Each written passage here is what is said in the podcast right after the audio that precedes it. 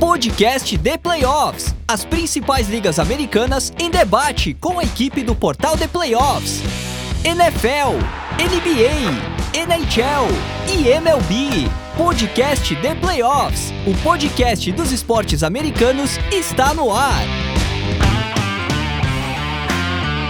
Olá, sejam muito bem-vindos à edição 116 do podcast The Playoffs, o podcast dos esportes americanos do Brasil. Hoje, para fecharmos a nossa série especial de conteúdo sobre o draft da NFL de 2023, com um resumo completo de tudo o que aconteceu entre os dias 27 e 29 de abril, listando as melhores e piores escolhas, ou seja, quem foi Steel, Rich ou até mesmo Bust, e se é possível rotularmos prospectos dessa forma assim tão cedo, assim como os desempenhos de destaque, ou nem tanto assim, das equipes da Liga Profissional de Futebol Americano, passando por cada uma das divisões, tanto da AFC quanto da NFC. Eu sou André Amaral e para me ajudar nessa missão de repercutir o draft como um todo, já que a repercussão completa do primeiro round você já ouviu ou ainda pode ouvir no nosso último episódio, tenho aqui comigo hoje os melhores general managers da análise esportiva brasileira, Fábio Garcia, Fernando Ferreira e Lucas Oliveira, a quem eu logo logo passo a palavra depois de fazermos nossos destaques sempre importantes. Lembro que esse episódio foi editado pelo estúdio WPcom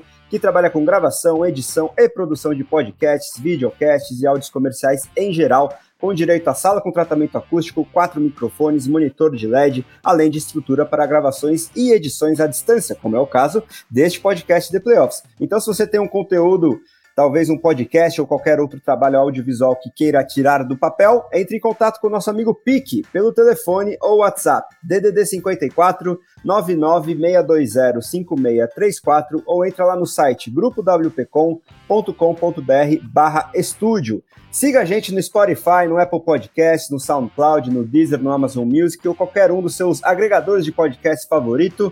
Sem esquecer de deixar aquela avaliação de cinco estrelas, onde isso é possível, por exemplo, no Apple Podcasts e no Spotify, agregador no qual passamos aí de 3 mil seguidores. Então a gente agradece demais a quem está sempre escutando os nossos podcasts e pede, é claro, para que você divulgue o nosso trabalho aí para os seus amigos, para que a gente possa continuar crescendo esse número de seguidores. Então, valeu demais aos nossos ouvintes. Temos também os grupos de WhatsApp para você discutir a NFL ou qualquer outro esporte das principais ligas americanas com outros fanáticos pelo assunto, por exemplo, a NBA aí e a NHL com os playoffs pegando fogo. Temos também a Major League Baseball. Então, se você quiser entrar em um ou mais desses grupos de WhatsApp, é só mandar uma mensagem para DDD 11 94666 8427. Dito isso, bora apresentar meus companheiros de bancada, começando por ele que já fez a análise completa do primeiro round, é, logo na noite de quinta-feira, e tá bastante animado com seu novo quarterback, completamente Anthony Richards zado, é ou não é, meu grande amigo Fernando Ferreira? Quero saber como você está nesta manhã de segunda, primeiro de maio, feriadão em que estamos gravando, e se você gostou do draft como um todo, principalmente dos seus Colts, o seu destaque inicial, Fê. Bom, dia, André. Bom dia pro Fábio, pro Lucas. Saudações aí para todos os nossos ouvintes. E, pois é, André, no geral, um draft muito bom dos Colts, né? Os Colts já começaram dando trade down ali no segundo dia, mas no geral foi um draft com a cara do Chris Ballard ali, né? Valorizando bastante jogadores com os traits que ele tanto adora, né? Ou seja, com aquelas características físicas. Uh, e no geral, acho que os Colts conseguiram reforçar posições que o time precisava reforçar, né? Conseguiram reforçar a linha ofensiva, conseguiram reforçar o corpo de recebedores, uh, conseguiram reforçar a secundária. Então agora, no geral, eu acho que os Colts estão com um time, um time jovem bastante interessante ali, né? O time sofreu algumas baixas importantes ali uh, durante a free agency, então uh, ele precisava de alguma forma repor essas perdas. E acho que no geral o draft uh, deu uma boa encaminhada nesse sentido ali, né? Agora bem curioso, pessoalmente quero ver o Anthony Richardson titular já na semana 1, apesar do que todos dizem, né? Uh, tanto ele quanto o Shane Steichen e o Jim Mercy já disseram que acreditam que ele pode ser titular na semana 1.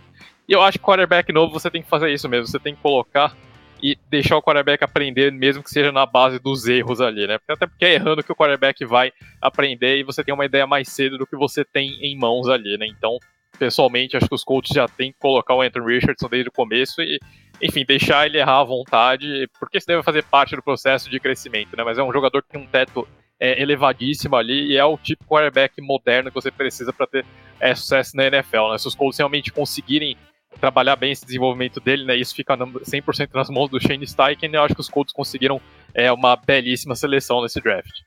Pois é, né? E se o parâmetro for Jalen Hurts, com quem o Steichen acabou de trabalhar e fazer um grande é, progresso aí na carreira dele, as perspectivas mais otimistas são muito boas para o Anthony Richards, mas vamos esperar aí é, jogo após jogo, já que até setembro tem muito chão. É ou não é, meu grande amigo Fábio Garcia? que estava uma pilha de nervos durante o top 10 do draft, em que culminou também com a disputa de pênaltis do seu internacional na Copa do Brasil, mas no final acho que tudo deu certo ou não deu tão errado quanto poderia dar. De qualquer forma, Fabio, é um, sempre um prazer conversar contigo. Estivemos juntos na live aí do canal do YouTube do The Playoffs durante esse primeiro round, mas agora eu quero seus destaques iniciais com o draft já finalizado aí na mente. Seja muito bem-vindo de volta aqui à nossa bancada, Fabio.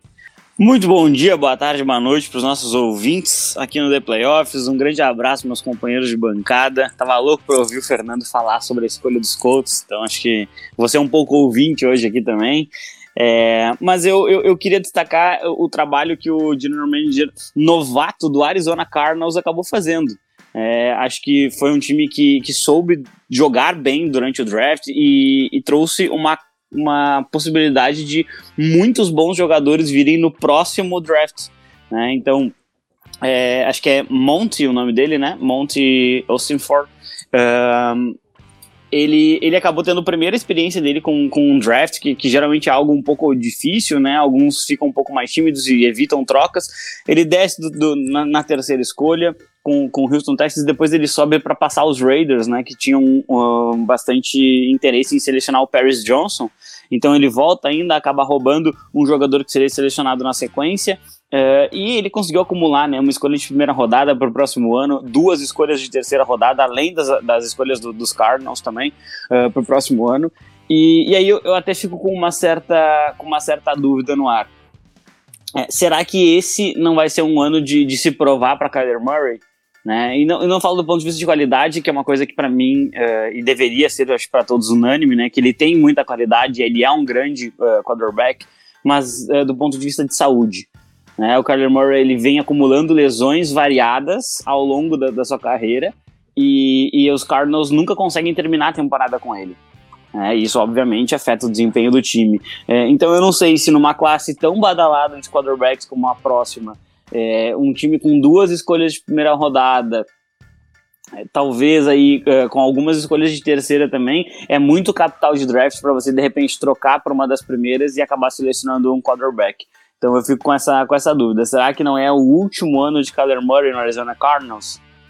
Pois é, né? Uma boa pergunta. Esse capital de draft acumulado para 2024 dos Cardinals realmente chama atenção, mas a gente tem que esperar para ver e vai dissecar bastante esse draft dos Cardinals e também dos Texans que esteve envolvido na principal troca que rendeu todo esse capital de draft para Arizona e assim como de todos os demais times passando divisão por divisão. Mas antes vou pedir o destaque inicial dele que esteve brilhando na live do dia 2 no nosso canal do YouTube que é Lucas Oliveira. É, acho que ainda mais preocupado agora dentro da divisão com o que os Eagles foram capazes de fazer pelo segundo ano seguido, pelo menos, mas o seu New York Giants também teve um draft, acho que bastante sólido, Lucão. De qualquer forma, fica livre aí para deixar o seu destaque inicial para a galera. Seja muito bem-vindo de volta aqui à nossa bancada. Fala André, fala Fábio, fala Fernando, um prazer estar nessa bancada com esses craques um bom dia, uma boa tarde, uma boa noite para quem nos escuta aí na versão do podcast do futuro, né? Cara, justamente o destaque que eu trago é o trabalho que o Philadelphia Eagles, o, o Howie Roseman, fez em mais um draft. Ele é de longe meu general manager favorito, tá?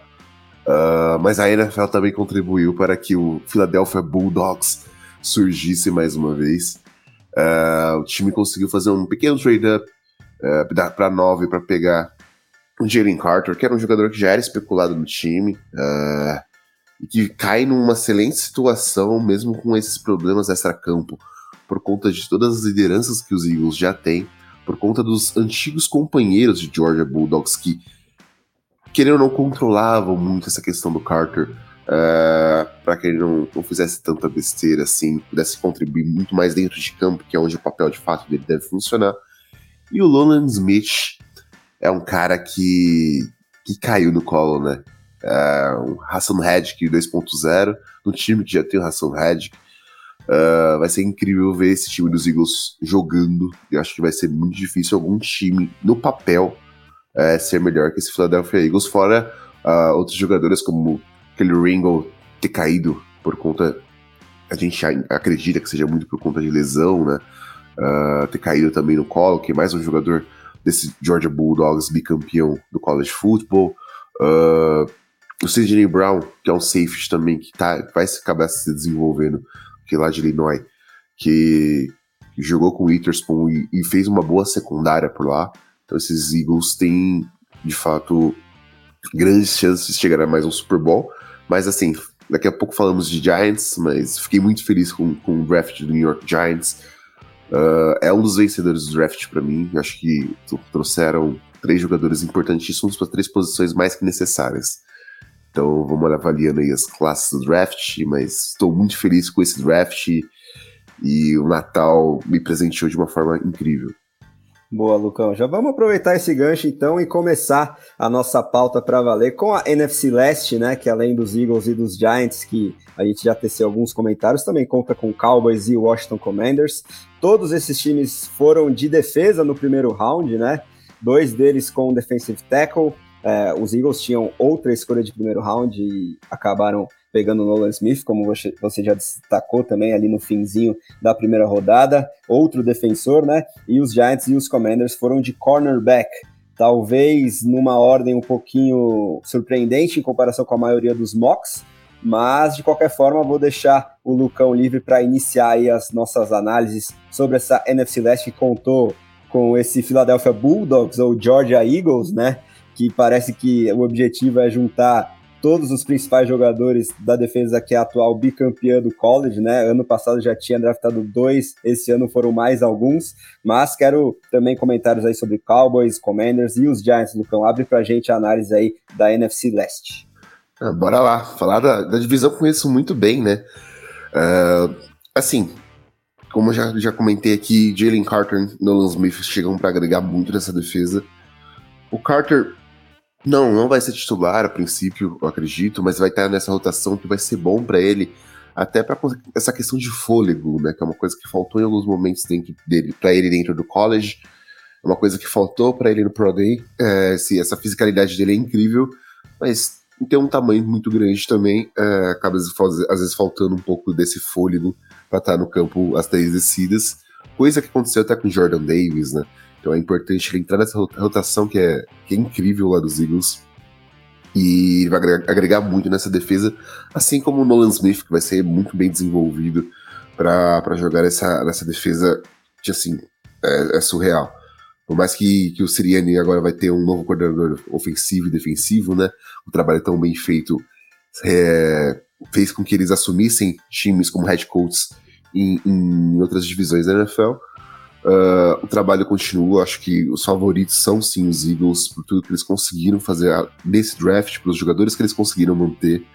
Uh, a secundária é incrível, o box deles, acho que só, só diria que faltava falta um, um pequeno reforço no corpo de linebacker, mas não é uma coisa que, que faça tanta diferença assim nesse primeiro momento. E eles são grandes favoritos da divisão, mas eu gosto muito do que os Giants fizeram né, né nesse draft eles conseguiram um lockdown corner com Deontay Banks, uh, que é um cara extremamente físico, é um cara que, que no main coverage consegue acompanhar o recebedor o tempo todo. É um cara que, que eu esperava assim que fosse sair na primeira rodada. Uh, e vem contribuindo bastante, vai contribuir bastante com essa defesa. Trouxeram uma necessidade importantíssima que é o center no John Michael Schmitz. Uh, qualquer um jogador que viesse entre ele e o John Chipman, eu estaria extremamente feliz mas o Michael Schmitz ele encaixa melhor nesse jogo do Mike Kafka e do Brian Dabble, né?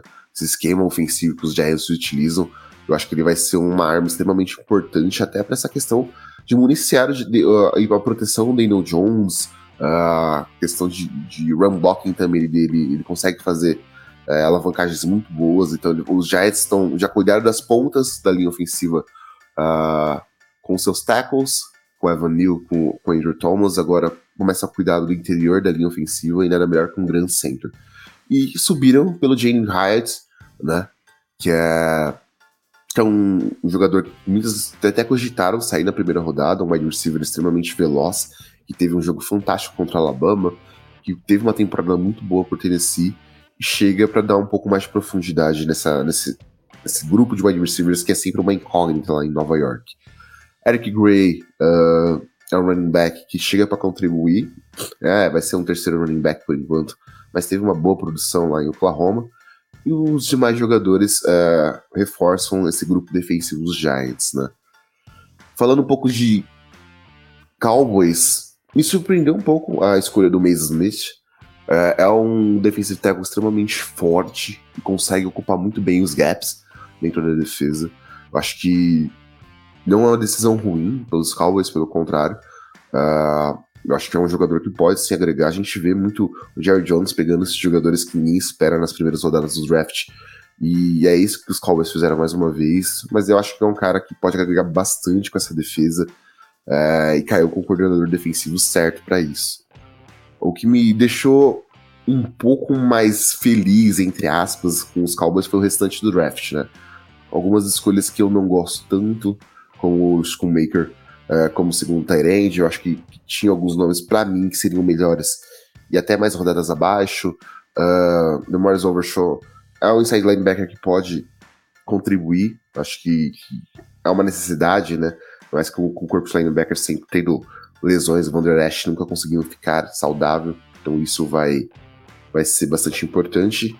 E com um pequeno detalhe do Sivon, é, escolhido lá para ser um running back na, já, na, já, na, sexta rodada, que é filho de um dos scouters né, do, do, Dallas Cowboys. Isso foi uma acho, das grandes é, histórias do draft do, deste ano, que, que foi emocionante essa escolha. É, e falando de um pouco de Washington Commanders, tá aí um, um draft que de fato eu não gostei, não pelos jogadores em si, principalmente a primeira escolha, pela, pela o valor que foi inserido aqui, né? O Forbes é um ball hawk, é um cara que bateu o recorde de pick six na, no college football na carreira, mas eu não via ele saindo na 16. Eu acho que pelo que eu, que eu via no board, tudo que todos os jogadores que ainda tinham, acho que o Forbes não, sei. Às vezes parece que o Ron Rivera tá tentando deixar o pior time possível pro, pro próximo head coach que assumiu o time ainda mais vendo as outras escolhas que o time fez. Acho que a escolha de Jatravion Martin foi muito cedo, o Rick Stromberg é um bom valor de center, mas eu vejo o time que já tinha um bom center, a não ser que eles vão transformar um deles em guard é, para para melhorar essa linha ofensiva, mas aí na, na escolha seguinte pegou, pegou o Daniels como offensive guard, então, acabou que foi um pouco confuso o que os Commanders tentaram fazer nesse draft. E eu acho que dentro da divisão e do draft como um todo, eles saíram como um dos perdedores. Ah, o Lucão destrinchou bem aqui a, a, a divisão leste da NFC. É, acho que uh, o Philadelphia Eagles ele, ele acabou. É, foram deixando valores chegarem para os Eagles e os Eagles acabam aproveitando muito bem isso. Né? Acho que o Carter ali é a grande questão, né? se o Carter ele vai conseguir produzir profissionalmente o que ele fazia no college. É, deve, ele deve alternar, inclusive, com o Jordan Davis lá, na, talvez um pouquinho com o Fletcher Cox também, que já está na fase final da carreira. Uh, mas é, é, um, é um jogador que, se ele conseguir transmitir para o campo o talento que ele tem, uh, o Philadelphia Eagles é, de longe, o melhor time dessa divisão. Né? Já tem um quarterback franchise, uh, adicionaram um combo de running backs interessante para continuar trabalhando aquele jogo corrido de uma forma é, inteligente, né? Porque é, nesse processo todo ainda teve a troca do Dandre Swift, né? Então eles acabaram adquirindo um running back que tem problemas com lesões, mas tem bastante uh, qualidade e, coincidência ou não, jogou em Georgia também, né? Então é mais um jogador vindo lá da, da Universidade de Georgia para os Eagles. É, Cowboys, eu não sei se os Cowboys conseguiram algum titular imediato, né? Mas isso é uma coisa que a gente tem que até comentar aqui com o pessoal, né? Uh, muitas vezes os times eles não vão tirar um titular logo de cara. Tá? E aí eu, eu, eu vou dar um exemplo aqui que para mim é um exemplo bem interessante que mostra como o draft ele pode impactar dois, três anos à frente é, se os seus treinadores conseguirem desenvolver talento, né? Que é o Trey Hendrickson lá no New Orleans Saints. Uh, antes dele ir para o Cincinnati Bengals, ele já fazia um estrago lá em New Orleans, né, jogando junto com o Cam Jordan. Ele foi uma escolha de terceira rodada. E a gente pode citar aqui uh, 100, 200 nomes que foram escolhas de segundo, terceiro dia, que acabaram se tornando uh, Pro Bowlers, até All Pro. Então, é, depende muito da capacidade da sua, da sua condição técnica de desenvolver os jogadores e do próprio comprometimento dos próprios jogadores, assim, né? Essa pick, por exemplo, do Washington Commanders, Emmanuel Forbes, é, obviamente ele tem muitas qualidades de, de leitura de jogo e, e de mãos, né, para roubar a bola com tanta, com tanta consistência, mas ele é um jogador muito, muito, muito leve, né? Fisicamente ele é muito pequeno.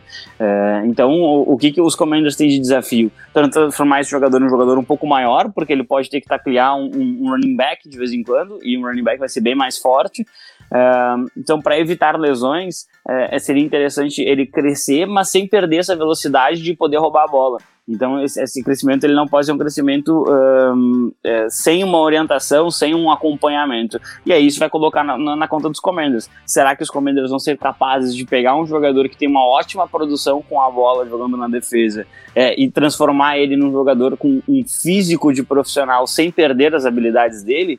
né? Porque ele vai ter mais massa para se deslocar, então tem que ser uma, uma, um crescimento inteligente, né? É, de, de, todos esses times, obviamente, o que eu mais gostei foi o Philadelphia Eagles. É, acho que é, de, de, titulares novos nesse time, a gente vai ter a primeira e segunda rodada nos Commanders, acho que vão ser titulares. É engraçado, né? Os Eagles talvez eles não tenham tirado um titular desse, desse draft, né? Se, talvez o DeAndre Swift, se a gente for considerar, mas talvez não tenha havido um titular logo de cara. Mas eles têm agora uh, um defensive tackle e um edge rusher de primeira rodada que vão, vão aprender com jogadores já consagrados lá na Filadélfia. E eles também conseguiram o, o Kelly Ringo, né? Que é um, é um cornerback que ele tinha qualidades, na minha opinião, até para sair um pouquinho antes, acabou caindo uh, por conta de, um, de, uma incapacidade, acho que, de produzir incons inconsistência. Mas é um jogador que vai trabalhar com Bradbury Slay, então ele tem muita possibilidade de se desenvolver também. E aí lá na quarta rodada você conseguir um jogador que pode virar um corner uh, titular, é um valor incrível, uma, é, uma, é uma posição muito difícil de você encontrar jogadores que produzam com consistência. É, mas a gente viu ano passado mesmo, o próprio Seattle Seahawks conseguiu bons jogadores. E no, no nosso queridíssimo uh, New York Giants, né, temos sim um, bom draft, na minha opinião. Acho que um, vem um center aí que vai virar titular. Tem um, um cornerback que com certeza vai ser titular desde a primeira semana. É, mas eu fico com uma questão em relação aos Giants. Né? Apesar das escolhas fazerem sentido e serem jogadores interessantes, esse time não deveria ter endereçado um pouquinho mais a posição de wide receiver. É, ainda tem pouca qualidade no grupo de recebedores dos Giants. O esquema ele diminui um pouco esse impacto, talvez. Mas hoje o melhor jogador para receber a bola nos Giants é o Darren Waller, o Tyrande, que vem de duas temporadas com um acúmulo muito grande de lesões. Então, eh, eu não sei até que ponto a, a, a, não endereçar essa posição de recebedor, né, o, claro, o Tyrande eh, contando como um recebedor aqui, né, não endereçar essa posição de recebedor, eu não sei até que ponto não possa acabar comprometendo novamente a, a, a, campanha dos Giants. Na última temporada, no jogo contra o Minnesota Vikings, inclusive nos playoffs, é, tem uma jogada que eu acho que é no Darius Slay, mas eu não tenho certeza. É, é um passe e ele tá, ele deve estar tá 10 jardas, num raio de 10 jardas, não tinha ninguém dos Vikings para marcar ele. Ele dropa o passe e os Giants deixam de matar o jogo naquele lance. Os Vikings têm a bola e acabam não conseguindo pontuar. É, mas aquele é um lance em que o ataque poderia ter matado o jogo e não matou. Obviamente, depois, ok, o, o ataque dos Vikings não conseguiu, né, a defesa garantiu a, a vitória para os playoffs, perfeito mas é, esse tipo de falta de qualidade pode comprometer. E se você pegar um time que tem ali um, um, um, um final de jogo, né, um pouquinho mais robusto, é, possivelmente você vai perder a partida. Então, apesar de eu gostar do, do, do draft dos Giants, eu acho que eles saem sem fortalecer uma área de necessidade. É bom, não tem, acho que não tem muito mais que acrescentar em relação ao que o Fábio e o Lucas já trouxeram, né? No geral, também acho que eu vou seguir pela opinião deles, né? Eagles com o melhor draft da, da classe da, da NFC East, acho que seguido colocaria de fato pelo New York Giants, né? O Fábio traz um ponto interessante de não terem reforçado tanto, né? O grupo de recebedores. Mas enfim, é, os Giants, o, o Brian Dable conseguiu, acho, conseguiu transformar nomes pouco, pouco interessantes ali em bons recebedores na última temporada. E acho que ele provavelmente deve seguir por essa mesma filosofia ali, né? Uh, então, enfim, é, é uma decisão, uma decisão curiosa, mas acho que faz, uh, faz sentido dentro do que o time vem planejando ultimamente, né? Uh, o draft dos Cowboys, de fato, tem algumas escolhas estranhas. Né? Acho que o Mason Smith, com valor de primeira rodada, talvez não estivesse em muitos boards. E o, o Lucas traz um ponto interessante, né, do aí, que de repente talvez até tivessem Tyrands melhores, mas é um jogador que acho que fez um, um trabalho um pouquinho até uh, underrated lá em Michigan. Né? Michigan tinha uma boa dupla de Tyrands, era um time que corria muito com a bola, obviamente precisava alinhar bastante com, uh, com o seu personnel, então uh, o acho que é um o cara que não foi tão utilizado assim nos passes quanto a gente imagina, mas é um talento talentosíssimo, tem tamanho, enfim, é praticamente um cara protótipo da posição, então eu entendo que os Cowboys tivessem um pouquinho maior ali no board, mas de fato, uh, acho que nessa, nessa NFC é difícil bater esse draft que o Philadelphia Eagles fez, né? Foi, os Eagles conseguiram, acho que, valores de, é, de primeiro e segundo dia em, em, mais de uma escolha ali, né? E é, como o Lucas disse, né, eu acho que firmando de vez o Howie Roseman como possivelmente o melhor general manager da NFL atualmente. Uh, e, no geral, acho que é, o time de fato vem, é, vem com essa tendência curiosa, né, de, é, de, de, concentrar em jogadores de Georgia, principalmente na defesa. Então vai ser, também vai ser bem interessante ver como que esse grupo se desenvolve, né? Mas é um grupo que tem um, um, potencial altíssimo, né? Como o Fábio destacou, talvez é um grupo que não seja titular logo de cara, até porque o elenco dos Eagles é extremamente completo, né? Então o time pode se dar o luxo de é, selecionar jogadores de rotação que no futuro se tornarão possíveis titulares dominantes ali, né? Então, no geral, um excelente draft do Philadelphia Eagles. E só para destacar uma coisinha ali que eu acabei deixando passar no meu comentário inicial, mas quarterbacks, né? É, esse foi o ano dos quarterbacks, né? Muita gente trazendo que era possivelmente o efeito Brock Purdy, é, muita gente querendo, times buscando talentos para posição de quarterback em praticamente todas as rodadas, né? Buscando caras que você pode desenvolver e de repente no futuro eles podem, é, você pode encontrar um estilo ali mais para frente no draft, né? O Philadelphia Eagles trouxe o Tanner McKee, acho que é bem curiosa essa escolha, né? Porque é um cara que tem um estilo de jogo completamente oposto ao do Jalen Hurts ali, né? Eu acho que é um dos poucos pocket passers clássicos selecionados nesse draft. Mas é bem interessante. É, muitos times, de fato, foram atrás de quarterback, seja para desenvolver, seja para ter depth na posição, né? A gente viu, no, viu com os 49ers a importância que é você ter depth na posição de quarterback. Você nunca sabe quando você vai precisar usar o seu terceiro ou até mesmo o seu quarto quarterback, o seu quinto quarterback, né? Que os 49ers tivessem, teriam usado ali naquela final da NFC. Então, uh, é, reforçar o depth na posição de quarterback foi uma tendência desse draft. E o Philadelphia Eagles, aproveitando que a gente está na NFC East, foi um desses times que buscou isso, né? Então é sempre importante você ter alternativas ali na posição mais importante do jogo para caso de uma lesão ou alguma coisa do tipo, né? E, enfim, não tem como saber quando que vai ser uh, se o seu time naquela semana vai estar na rotação do Josh Johnson ou não. Então é sempre acho que é sempre bom você ter depth nessa posição ali. Então vai, vai ser uma tendência que a gente pode comentar é, nos outros times ali, mas quarterbacks foi, o quarterback foi uma das posições que dominou essa, essa classe do draft. Realmente, muitos signal callers aí é, fora do board, principalmente ali né, no dia 2 e começo do dia 3. Mas só para complementar duas coisinhas rapidinho sobre a NFC Leste, antes da gente partir para a próxima divisão. Essa questão do receiver nos Giants, talvez eles tenham sido surpreendidos pela corrida bem destacada da escolha 20 a, 24, né? Saíram é, quatro recebedores em sequência, não, da 20 a 23, né? Ou teve algum jogador de outra posição nesse meio, mas saiu o JSN para os Seahawks, depois o Johnston para os Chargers, o Zay Flowers para os Ravens e o Jordan Edson para os Vikings, e aí chegou na 25 ali, os Giants já não tinham nenhum dos quatro principais recebedores da classe, talvez tenham tido é, que mudar os planos para cornerback. E sobre Tyrene em Dallas, né? Muito me surpreendeu eles não terem escolhido o Michael Mayer, que eu achava um encaixe bem interessante para o time, porque lembra muito Jason Witten, um jogador clássico da franquia Dallas Cowboys, e optaram por pegar um jogador da posição no segundo round, né? Foram com o Maz Smith, defensive tackle, no primeiro. Dito isso, vamos para a NFC Sul, Fábio. Você inicia para gente a divisão que teve a primeira escolha geral, né? A maior barbada, talvez a única certeza que a gente tinha antes do draft, o Bryce Young indo para os Panthers, que depois é, fizeram um draft mais modesto em termos de número de escolhas, né? Apenas quatro depois do Young, mas essa escolha de segundo round dos Panthers muito me chamou a atenção. Talvez eles tenham é, apostado aí num sucessor do DJ Moore, que foi parte da troca que rendeu o Bryce Young para a franquia de Carolina. Tivemos também o tão polêmico running back no top 10, né, na figura do Bijan Robson para Atlanta.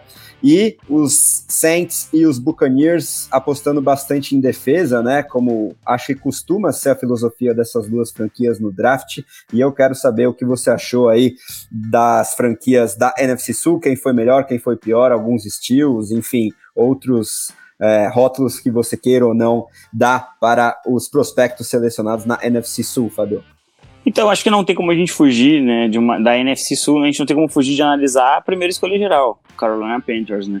É, com certeza eles conseguiram ali o quarterback que vai ser o titular, né, ele vai disputar com o Andy Dalton, é, mas eu, eu, espero, eu imagino que o, que o first overall do draft ganhe do Andy Dalton numa, num, num training camp, né, num, num, numa busca ali pelo, é, pela primeira posição de quarterback. É, só que né, e aí fica, fica uma, um grande ponto de interrogação, na minha opinião.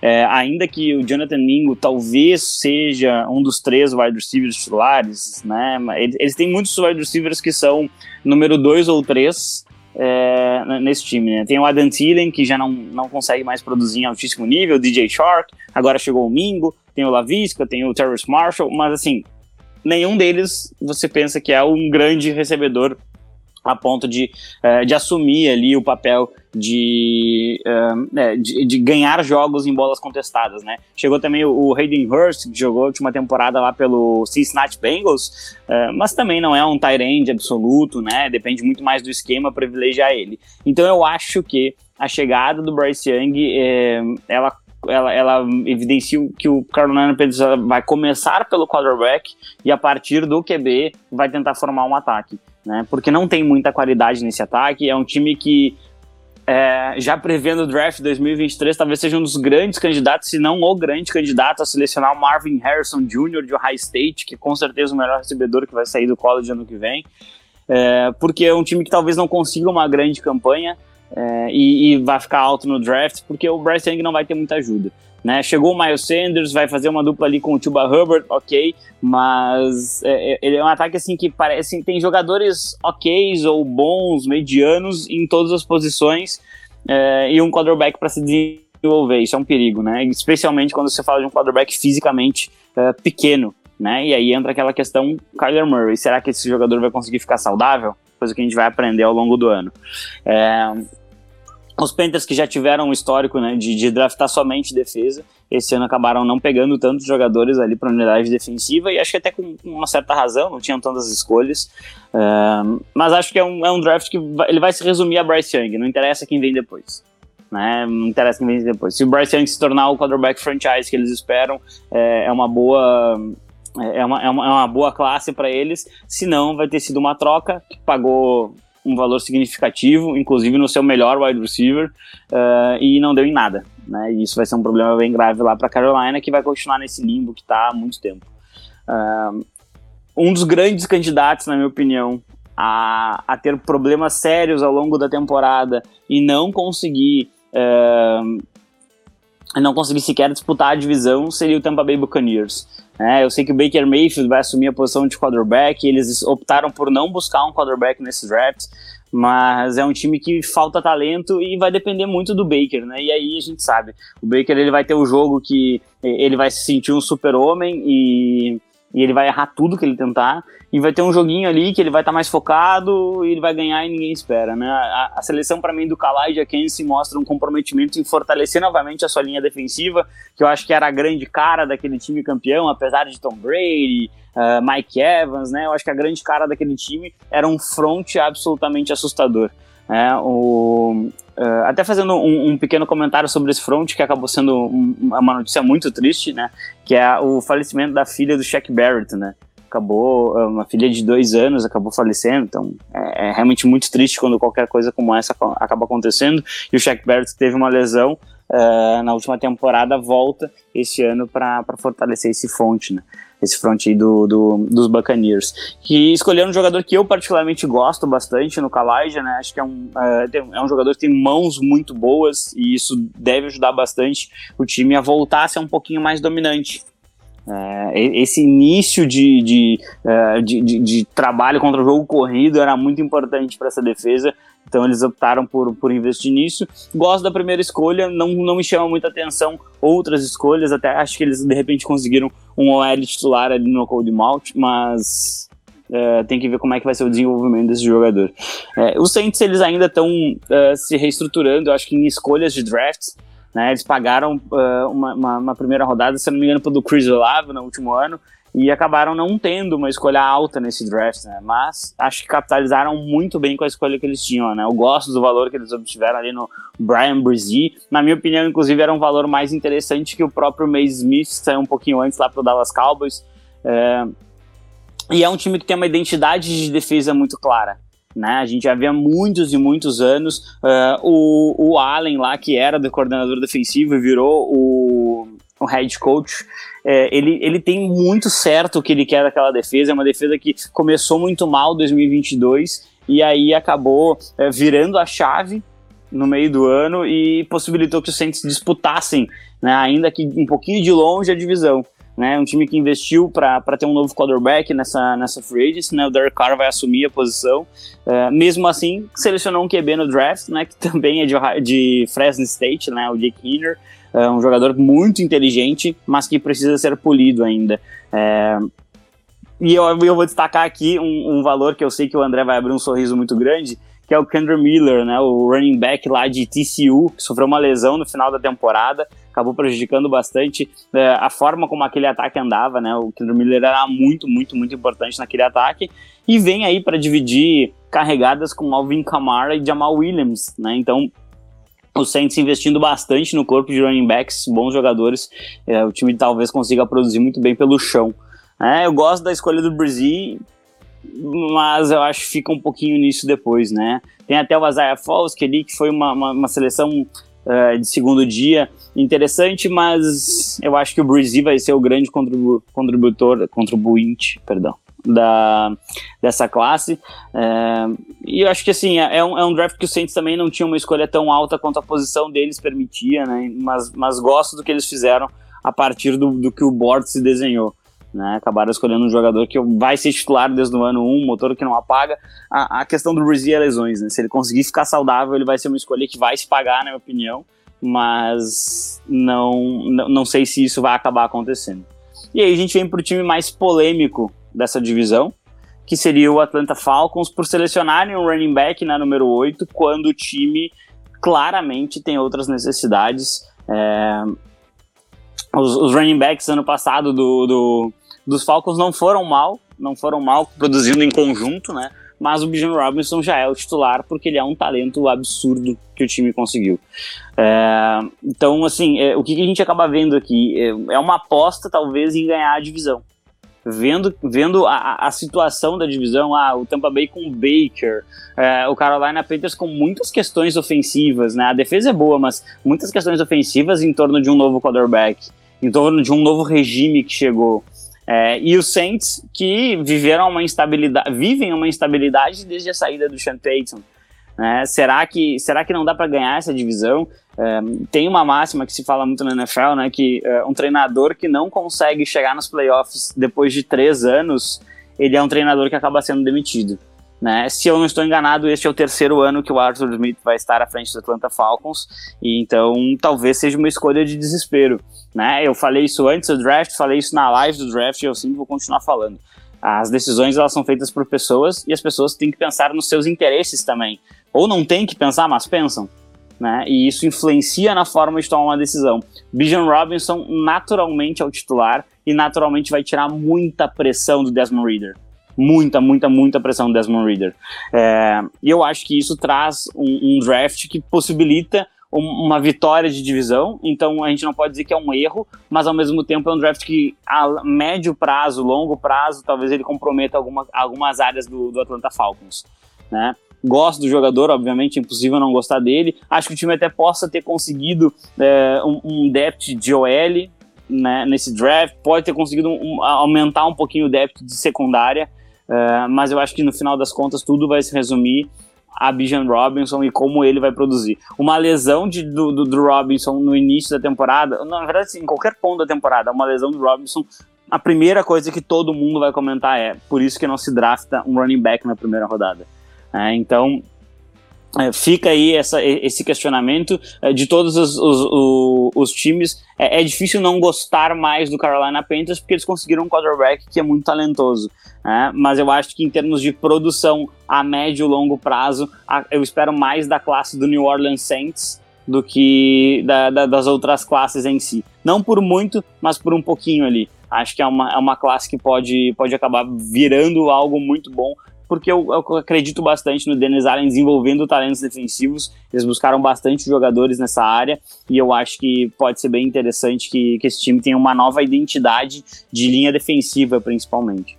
É, também vou seguir pela linha do Fábio, o draft que mais me agrada é da NFC Eu vou dar um mudando um pouco, né? Que o Fábio citou os Panthers, mas de fato eu acho que o draft do Saints me agrada até mais os Panthers, tanto até mesmo no, no curto quanto no médio, pra, médio e longo prazo ali, né? Obviamente os Panthers, terem selecionado o Bryce Young, vão, vão receber maior atenção dessa classe, mas eu acho que os Saints conseguiram um excelente equilíbrio entre reforçar necessidades imediatas do elenco, conseguir bons valores para o futuro e ainda é, utilizar muito bem as escolhas, né? Conseguiram, os Saints tiraram excelentes valores em praticamente todas as escolhas ali, né? Então, é, o time chegou com uma, com uma escolha bem clara ali, né? Com uma missão bem clara ali, que era uh, talvez não tanto reforçar, mas rejuvenescer uh, a linha defensiva da equipe, né? Que já tem, obviamente, já tem veteranos ali como Cam Jordan, que já estão mais perto do final da carreira, então os Saints uh, precisavam de, de gente que uh, pudesse contribuir imediatamente para o interior. Eles conseguiram Brian Brisey na primeira rodada para isso. Os Saints precisavam de gente nova, gente jovem ali é, para a posição de Edge, né, preparando uma possível saída do Cameron Jordan. Uh, Peyton Turner claramente não deu certo com a última seleção de primeira rodada do time, então uh, os Saints conseguiram esse segundo valor, conseguiram um, um, valor ali na segunda rodada no Isaiah Foskey, né, de uh, de Notre Dame. Uh, e aí, Kendra Miller na terceira rodada também uma, uma escolha muito boa, né? O Evan Kamara não vem rendendo aquilo tudo que se espera nos últimos anos. O time contratou o Jamal Williams. Uh, então acho que é, é, forma, é, de repente forma um comitê bastante interessante ali de running backs, né? Por mais que o Alvin Kamara seja o número um, eu acho que ele não é aquele número um destacado que ele já foi no auge da carreira, né? O Alvin Kamara tá naquela fase ali de, de queda de produção de running backs, então a chegada do Kendra Miller Uh, é muito boa para esse time do Saints. E o time também conseguiu, né, como o Fábio destacou, o Dick Henner ali, né, um dos sucessores do, do Derek Carr lá em Fresno. Uh, um quarterback baixo, é, uma história bem abaixo da média posição, mas como o Fábio destacou, é um cara bem inteligente, né, um quarterback que distribui muito bem a bola, evita turnovers. O Jake Henner é aquele clássico backup de carreira ali, né? Então, é, eu acho que para uma, uma solução de emergência, de repente, o Saints tem um bom jogador ali pro futuro, né?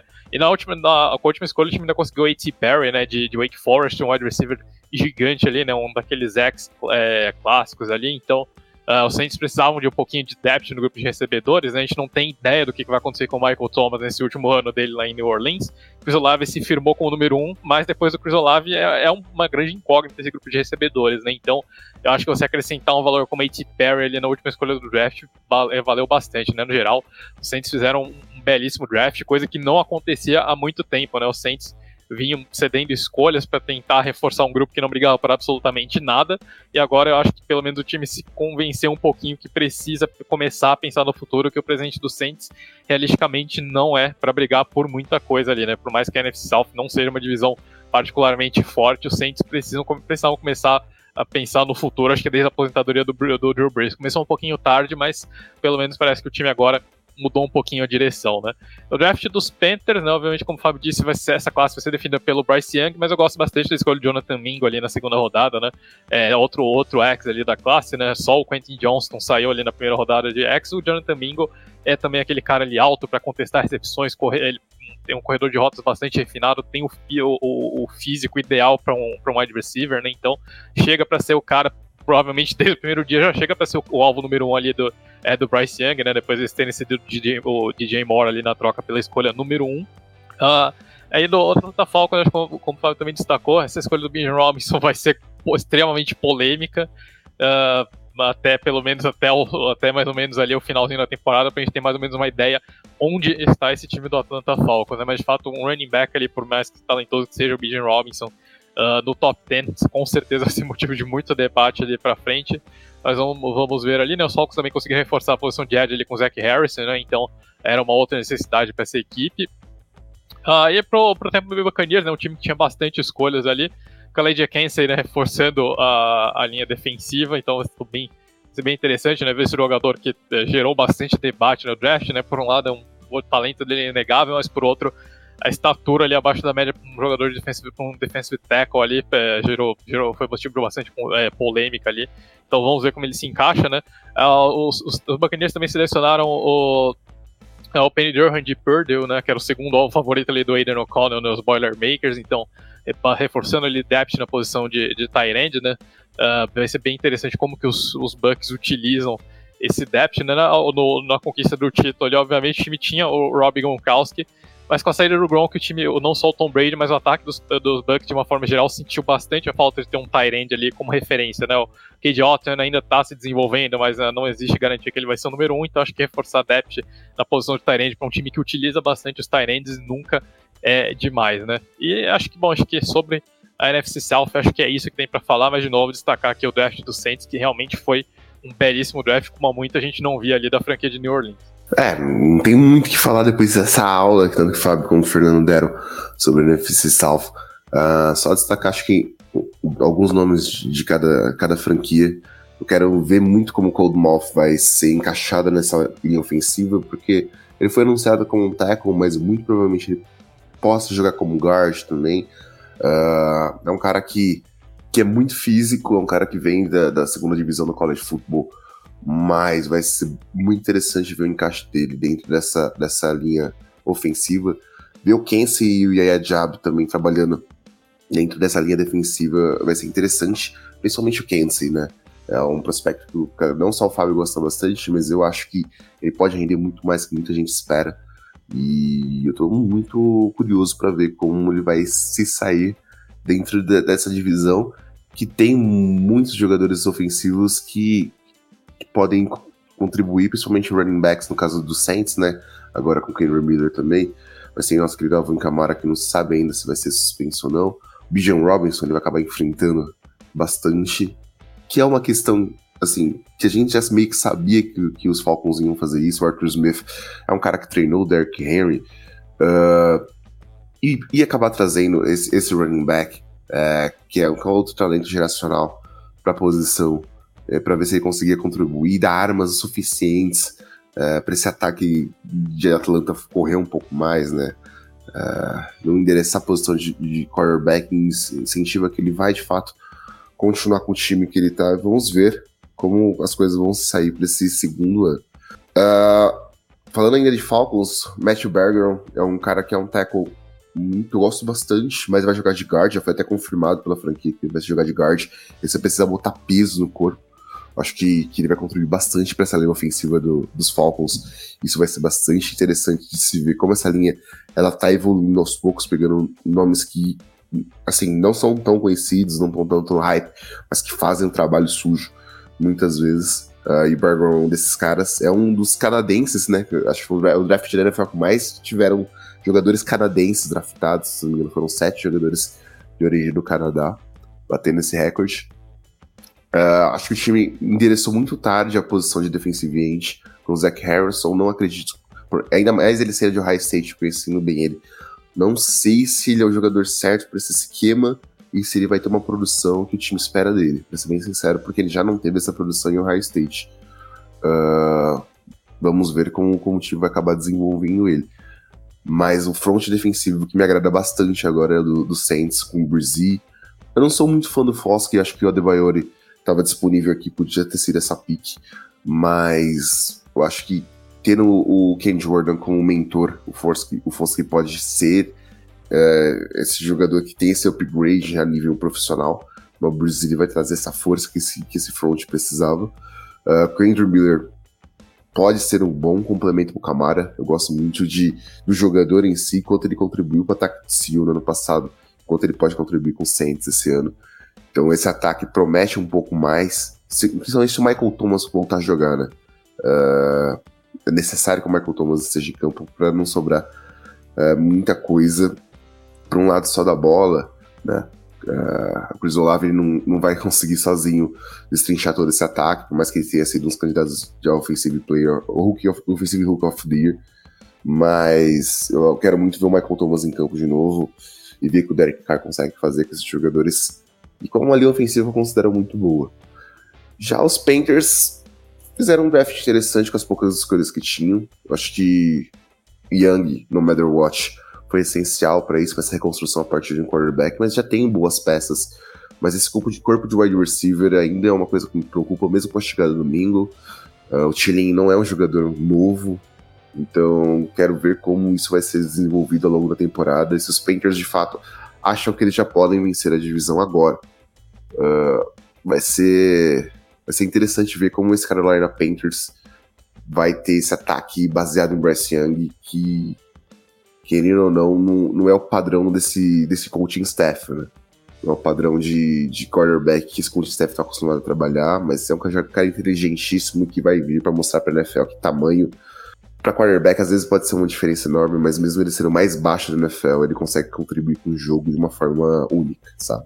Maravilha, amigos. Bora então para o Oeste, continuando na NFC, em que tivemos aí, como o Fábio bem destacou é, inicialmente aqui na edição desse podcast, o interessantíssimo trabalho do novo front office do Arizona Cardinals, né? Primeiro com trade down, depois com trade up, acumulando um capital muito interessante para 2024 e aí é, acabaram descendo, depois subindo pelo Paris Johnson, né? O pr primeiro tackle que saiu do board. Também tivemos Seattle Seahawks, né, com um trabalho bem interessante, duas escolhas de primeiro round e também outras seleções que chamam a atenção a partir do dia 2. E os Rams e os 49ers que não tiveram nenhuma pique no dia 1, um, mas que tiveram uma diferença importante aí na comparação em, em, número de escolhas, né? Os Rams, que a gente brinca que gosta de oferecer pique, de é, descartar escolhas de draft, acabaram tendo um grande número de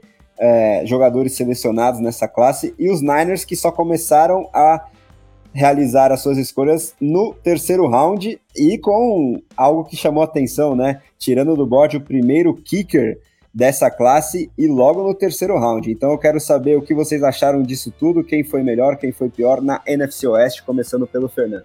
Bom, a é, NFC West teve, algum, teve um draft bastante curioso, teve alguns drafts bastante curiosos, né? Como você destacou, é, os Rams tendo o maior número de seleções ali da classe, né? Mesmo não tendo, uh, mesmo não é, como sempre, começando bem mais tarde do que os outros times, né? Ainda, ainda como reflexo da troca do, do Matthew Stafford, ainda como reflexo da forma como o Les Need conduz a equipe, né? De concentrar as, concentrar as escolhas altas em adquirir jogadores prontos e usar as escolhas de final de, de final draft ali para selecionar é, jogadores ainda em desenvolvimento, mas no geral eu acho que os Rams conseguiram um draft bastante interessante em questão de depth, né? E talvez tenha sido até é, um dos meus drafts favoritos aqui é, aqui da classe, né? Mas vamos lá, né? Começar então. Acho que começo pelo. Vamos, vamos em ordem numérica então, pelo Seattle Seahawks, né? Que foi, o primeiro, foi a primeira equipe aqui da NFC West selecionada. Começou pelo, uh, pelo Witherspoon, né? Então uma escolha até um pouquinho surpreendente, né? Muita gente apontava o Jalen Carter ali nessa número 5. Mas os Seahawks resolveram reforçar a secundária ali, né? O time acho que faltava um cara ali para jogar do lado uh, oposto ao do Terry Woolen, né? Então é, eles escolheram ter o Witherspoon, né? Agora o Seahawks tem um trio excelente de cornerbacks ali, né? Com a chegada do Witherspoon. É, tem o Tarek Woolen e o Kobe Bryant, que tiveram um excelente primeiro ano, né? Então, Seahawks é, construindo no que já tinham estabelecido a partir daquela classe muito sólida do ano passado, né? E aí o time fez o mesmo na posição de wide receiver, né? O time já tinha esses dois caras ali para é, para alinhar, alinhar nos extremos, faltava um cara ali pro slot, pegaram o Jackson Smith em Diba, né? Então, geral, um bom primeiro dia ali do Seattle Seahawks, acho que foi um dos grandes vencedores deste, é, desse primeiro dia. Uh, e depois o, é, o Seahawks acho basicamente se, é, se concentrar em um, em um draft para acrescentar depth no elenco que já até é, já tem bastante nomes interessantes ali, né? Então, Zach Campbell, né, de, de UCLA, né, acho que um running back ali realmente para jogar para é, jogar é, atrás do Kenny Falcon depth chart, então mais um cara para rotação mesmo. Uh, e de resto, acho que no geral um draft muito de, muito de depth mesmo pro, pro Seattle Seahawks, mas no geral o time teve duas excelentes escolhas ali de, uh, de primeira rodada. Então o Seahawks acho que tem como um dos grandes vencedores dessa, é, dessa NFC West, um time que deve brigar ainda melhor ali do que foi no último ano, né? Arizona Cardinals, até como você destacou, André começou o draft descendo ali, depois subiu para selecionar o Perry Johnson Jr., ainda conseguiu acumular algumas escolhas nessa movimentação toda. Então, no geral, uma boa movimentação. Conseguiram um nome que muita gente dizia que era o que o Kyler Murray pedia. Então, acho que no geral, um bom começo de draft ali para o Arizona Cardinals nesse primeiro dia, né? Ah, depois o time selecionou o BJ Ojulari ali na segunda rodada, né? Que é um dos valores que muita gente, muita gente imaginava que fosse de fato sair no início do, é, do segundo dia, como acabou acontecendo. Reforça uma necessidade imediata ali pro, pro Arizona Cardinals, né? A, o time perdeu é, o, o, DJ Watt para aposentadoria ali no começo do, uh, no começo do off-season. Então os Cardinals acho é, usaram muito bem essas duas primeiras escolhas para endereçarem uh, necessidades imediatas ali, né? E no geral, os, os Cardinals acho também fizeram um grande déficit também em questão de depth, né? O time, o time claramente atacou, atacou necessidades selecionando bons valores ali, né? Então teve o John Gaines ali na, é, na, na, quarta rodada, outro time que selecionou um quarterback, né? Com Clayton Tune de Houston na, é, na quinta rodada, né? Como o Fábio destacou, a, a questão da saúde do Kyler Murray é sempre um problema grande ali na Arizona, em Arizona e acho que ter mais um quarterback ali no elenco como Clayton Tune vale a pena, né? Um, um quarterback que é especialmente agressivo, acho que ele às vezes peca um pouquinho pelo excesso de interceptações, mas é um cara que tem um teto interessante como backup ali para se desenvolver, né? Então, Arizona Cardinals ali apostando num, num valor bem interessante para a posição mais importante do jogo ali na reta, uh, na reta final do draft. Uh, o Los Angeles Rams, acho que como falei, né, é um time que é um time que normalmente gosta de concentrar as escolhas ali mais para o final da classe. E os Rams sempre acumulam muitas escolhas compensatórias, né? Como foi de novo é, o caso deste ano aqui, né? Aliás, foi o time até que subiu para selecionar o Mr. Relevant da classe, né? O Dejuan Johnson de, de Toledo. Uh, mas, no geral, também um draft, acho que muito voltado para para depth, né? O time dos Rams tem um, tem um elenco bem interessante. Uh, sofreu bastante com a lesão do Matthew Stafford na última temporada, mas acho que é um time que pode uh, se recuperar nesse ano se o Stafford uh, se mantiver saudável. Né? Acho que a grande questão do Rams é mais a saúde do Matthew Stafford. Né? Mas de qualquer forma, Steve Avila, né, acho que é um dos melhores talentos de interior de linha ofensiva da classe, jogador extremamente versátil, consegue atuar basicamente em qualquer ponto da linha ofensiva, então um excelente valor ali para os Rams conseguirem no começo do, do segundo dia. nosso depois o time na, na, quarta, o time selecionou o primeiro, o segundo quarterback do, do terceiro dia, né? Que foi um dos nomes mais aguardados da classe, pessoalmente, para mim, que era o Stetson Bennett, né? Então, nosso, a lenda do Mailman vai continuar ali no Los Angeles Rams. E é uma, uma, um reforço interessantíssimo para os Rams, justamente por conta da questão da saúde do Matthew Stafford, né? O Stafford tem uma lesão grave no último ano. Uh, pessoalmente, eu não faço ideia se o Stafford tem condições de seguir a carreira, né? Ele pretende, mas uh, querer poder são duas coisas diferentes. Então, uh, os Rams garantem o quarterback, na minha opinião, era o melhor backup da classe ali no Stetson Bennett, né? Então vamos ver se o Mailman continua desafiando a expectativa da NFL. Acho que é um fit interessantíssimo no sistema do, é, do McVay. Então, um cara, acho que é uma combinação de head coach e quarterback que pode se desenvolver, apesar da idade avançada do Stetson Bennett. É uma das, acho que foi uma das escolhas que eu mais gostei dessa classe. Estou né? muito curioso para ver como que além do Stetson Bennett vai, vai continuar na NFL.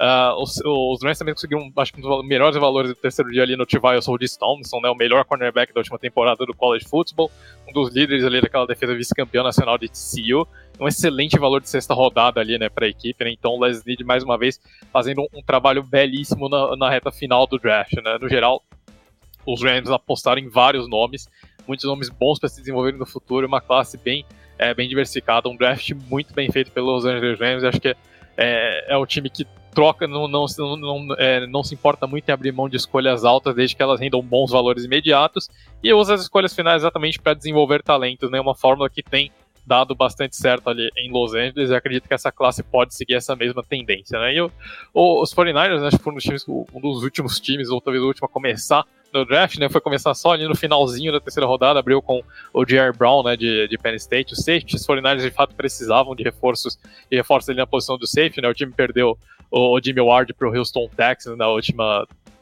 é, na última off-season, então traz um reforço ali, né? O Jake Murray na terceira rodada, né, de fato um pouquinho cedo demais para um kicker.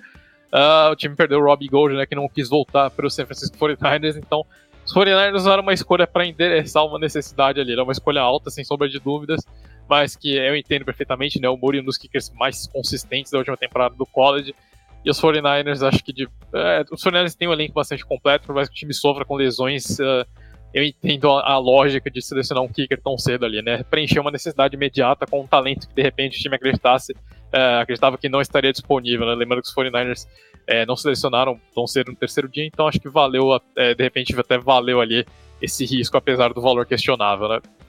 A time também selecionou o Robert Bill de Georgia, né? Então era um dos defensive ends ali daquele front de, é, de Georgia, né? Jogava ali ao lado do Jalen Carter naquele, naquele front 3 defensivo ali de Georgia. Então, um valor interessante de depth ali para o San Francisco 49ers, né? Um time que sempre troca bastante esses valores de, de linha defensiva ali, né? Normalmente perde jogadores ao longo do off-season. Então, Robert Bill chega ali para também se desenvolver é, nesse, é, nesse front defensivo dos 49ers, para ser um jogador de rotação nesse início, né? Também gostei bastante de outro valor de mission ali que os 49ers pegaram no final do draft, que é o Ronnie Bell, né? Então, é um dos alvos de, é, de confiança lá é, do J.J. McCarthy lá em Michigan.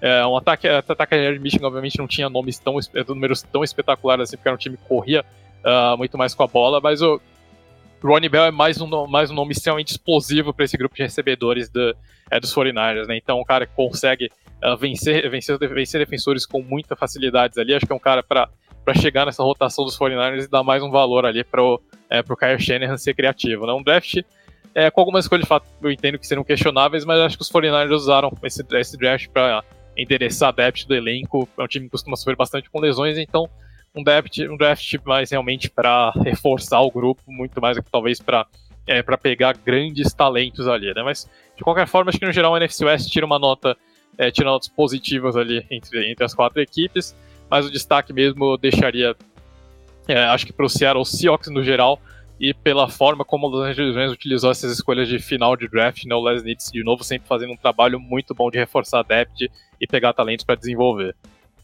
É, o Fernando sentiu bem a divisão como um todo. Acho que trazer destaque. É, os, as três primeiras picks dos Cardinals para mim foram muito boas, né? Uh, os rumores com, com o Paris Johnson Jr. já, já rodavam um pouco antes do draft, né? Que, que Kyler Murray queria trazer ele como offensive tackle, como left tackle, basicamente, para ele, para jogar na, na, sua proteção. Acho que vai ser importante, né? Mais cedo com Murray. Mas já tô vendo até é, mock drafts antecipadíssimos para o ano que vem, basic, basicamente com as escolhas que os Cardinals têm, né, por conta da troca com, com os Texans, uh, já pensando em Caleb Williams ou outro quarterback para 2024, que eu acho que é um pouco cedo demais para avaliar, mas enfim, a partir do momento que você traz jogadores que o seu quarterback quer, uh, vídeo que já vem acontecendo com o Joe Burrow e outros nomes dentro da liga, Acho que, que isso é importante, você tá fazendo seu quarterback se sentir bem e, e se sentir importante dentro desse momento do draft, né? BJ Odilari para mim foi um grande valor é, que os Cardinals conseguiram. É, tanto ele como o Garrett Williams, mas o Odilari para mim é um, um, dos, dos, jogadores mais técnicos é, e mais finesse dentro dos jogadores defensivos para mim desse draft. Ele só falta de, de fato tamanho, mas é um cara que tem bastante a agregar nesse time. Então, acho que os Cardinals, para mim, são os vencedores desse, desse draft como um todo. E já vejo os Niners, por mais que eles tenham endereçado o depth como um dos perdedores, sabe? O Jay Brown foi uma boa escolha, sim. Mas o time não trouxe um offensive tackle, principalmente um right tackle, sendo que em alguns momentos, tanto na escolha de Jake Moody como no Cameron Latu, uh, do Darrell Luder, o Down Jones, que é um dos, dos para mim, um dos bons right tackles dessa classe, estava disponível e o time não endereçou a escolha nisso, sabe? E isso para mim pesou um pouco. Uh, a escolha de dois tight ends também. Por mais que o Latu seja mais esse, esse wide end, né? essa, essa versão nova de, de tight ends que consegue jogar melhor no slot, que tem um corpo mais parrudo que os wide receivers, mas ainda assim não tem um grande tamanho para um bloqueador. Uh, não sei se draftar dois Sirens tendo George Kittle como seu principal nome seja uma, uma grande necessidade. Eu acho que, que essas questões pegaram um pouco para mim quando se fala de São Francisco 49ers. Acho que o John Leach pecou em não ter draftado um, um, right tackle, que era uma necessidade muito grande latente desse elenco. Mas vamos ver como o time consegue fazer isso ao longo da, da temporada. Os Seahawks, para mim, foram os vencedores também do draft, principalmente no primeiro dia, porque estão criando basicamente uma Legion of Boom 2.0, trazendo Witherspoon, uma secundária para mim uma das mais fortes da liga agora. Já era uma, uma secundária muito forte, mas agora se tornou e, e, se firma de fato como uma das secundárias mais fortes da liga. Acho que, que o time tem todas as peças entre os defensive backs para fazer um estrago, só precisa de fato de pressão. O Derek Hall para mim não é esse jogador que vai trazer uma grande pressão. Um cara que tem que ser bem lapidado, bem desenvolvido. Uh, teria outros nomes aqui que, que, eu teria pego nessa, nessa escolha, nessa sexta da segunda rodada. Mas se o time acredita que ele é o my guy, se ele pode de fato contribuir, é, é avaliar, né? Basicamente. O Smith Nidiba foi o primeiro wide receiver saindo da, da, do board, aí começou a corrida no primeiro round de wide receivers, e é fantástico, né? Tem o DK Metcalf, uh, tem o Tyler Lockett, que não vai ficar mais novo, então agora o time tem um slot receiver que pode contribuir bastante com esse ataque aéreo e jogar muito bem pro, com o Dino Smith. Acho que o Dino Smith ganha bastante com, com a adição do JSN. A única coisa que me pega é o Charbonnet na, na segunda rodada, porque o time já tem o Kenneth Walker. Eu entendo que o Pete Carroll é fanático por running backs, tanto que ele pegou até o Kenny McIntosh na sétima rodada. Uh, mas eu não, eu não gosto do fit, sabe? Eu gosto do valor do Charbonnet e da, da forma como, como ele saiu pro Seahawks, para ser bem sincero. Uh, o André pode até falar melhor depois, mas pro Fantasy Football, por exemplo, não sei se vai ser tão bom tanto para Walker como para Charbonnet. Mas falando de vida real, de NFL, pode ser que dê certo, seja um complemento muito interessante, que o time tenha uh, dois running backs capazes de produzir bastante, ajudar ainda mais esse ataque que tem bastante playmaker agora. Né? E sobre os, os Rams, Steve Avila, para mim, foi o melhor, melhor pick dos Rams de longe, assim. É um cara que vai contribuir bastante para essa linha ofensiva que tem necessidades importantes. Acho que o time ele endereçou muitas picks dessas needs. Uh, e tô, tô curioso para ver se o Stetson Bennett vai ganhar em algum momento de oportunidade para jogar e como ele vai sair nesse, nesses momentos, sabe? Uh, o Stafford vindo de uma lesão muito grave, a gente não sabe como vai ser a real situação dele para 2023 e para o futuro dele como um todo. Eu acho que, que o time conseguiu um valor muito interessante do Bennett. Uh, e eu concordo com o Fernando quando ele fala que ele é o melhor backup de, entre os quarterbacks que, que estavam nesse draft. Então tô muito curioso para ver como isso vai, vai surgir e como essa NFC West vai trabalhar, né? Tanto com, com, com Seahawks, com, com Cardinals, para mim, sendo os favoritos e vencedores desse draft, mas com, com o Niners já tendo um time muito forte, endereçando certas posições, e com os Rams trazendo muitos nomes para tentar agregar e, quem sabe, trazer alguns nomes como o Cooper Cup, por exemplo, que possam contribuir com o time. É, eu acho que, que os, os meninos eles registraram perfeitamente o que foi essa classe, né, para essa divisão.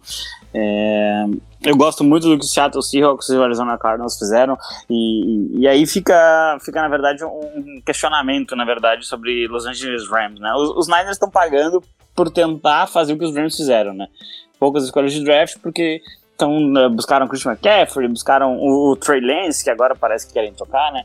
Mas eu acho que a grande questão sobre os Rams é até quando dá para viver sem o draft. Tá? E aí a gente tem aí já é, notícias de que o Aaron Donald já, já, quis se aposentar, e aí o time convenceu ele a ficar mais um pouco.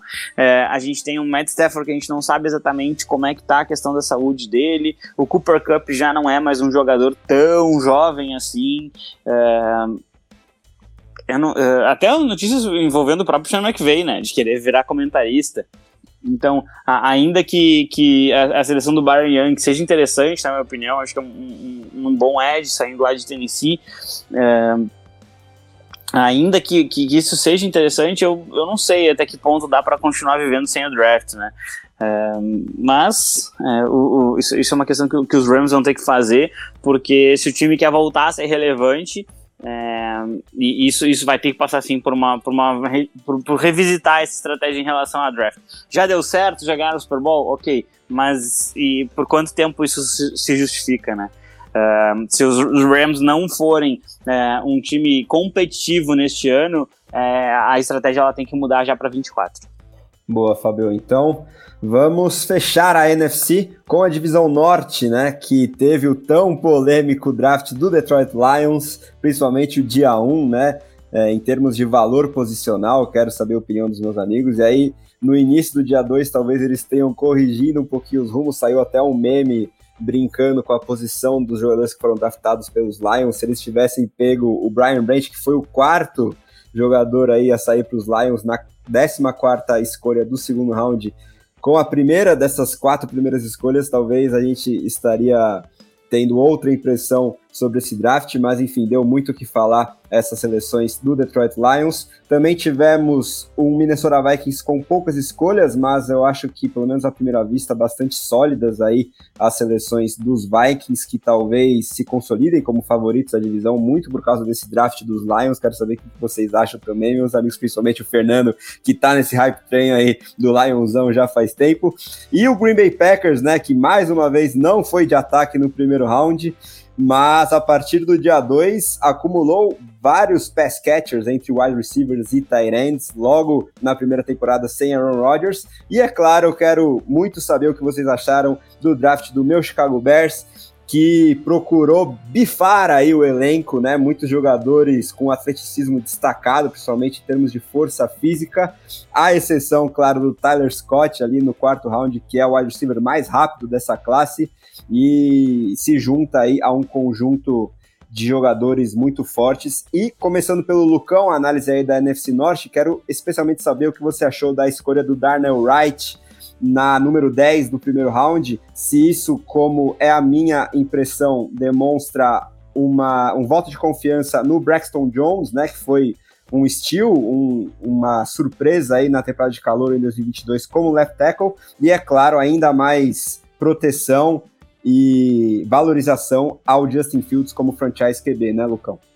Não, sem dúvida. Mostra total confiança no Braxton Jones. É um cara que surpreendeu bastante, né? Uh, é, e mostra o abandono total da, da, do projeto Tevin Jenkins, tá? Uh, tanto que ele deve ter se movido para guard, normalmente left guard. Uh, mas Braxton Jones conseguiu manter essa posição, o time endereçou.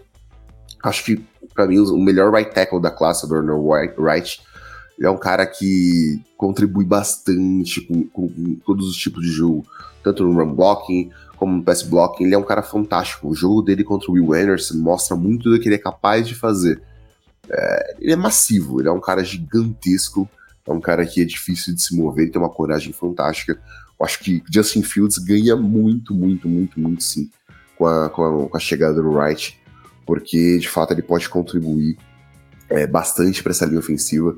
Uh, acho que, que, ele é um cara que, que vai fazer diferença de fato nesse, nesse jogo tanto para os Fields, né, que tem acabado correndo um pouco com a bola, mais com a bola, tanto para os jogadores de, de, os running backs que chegaram uh, do Forma, é um cara que chegou recentemente, uh, e é um cara que utiliza bastante desses gaps, uh, até pelo lado direito, para conseguir as suas jardas.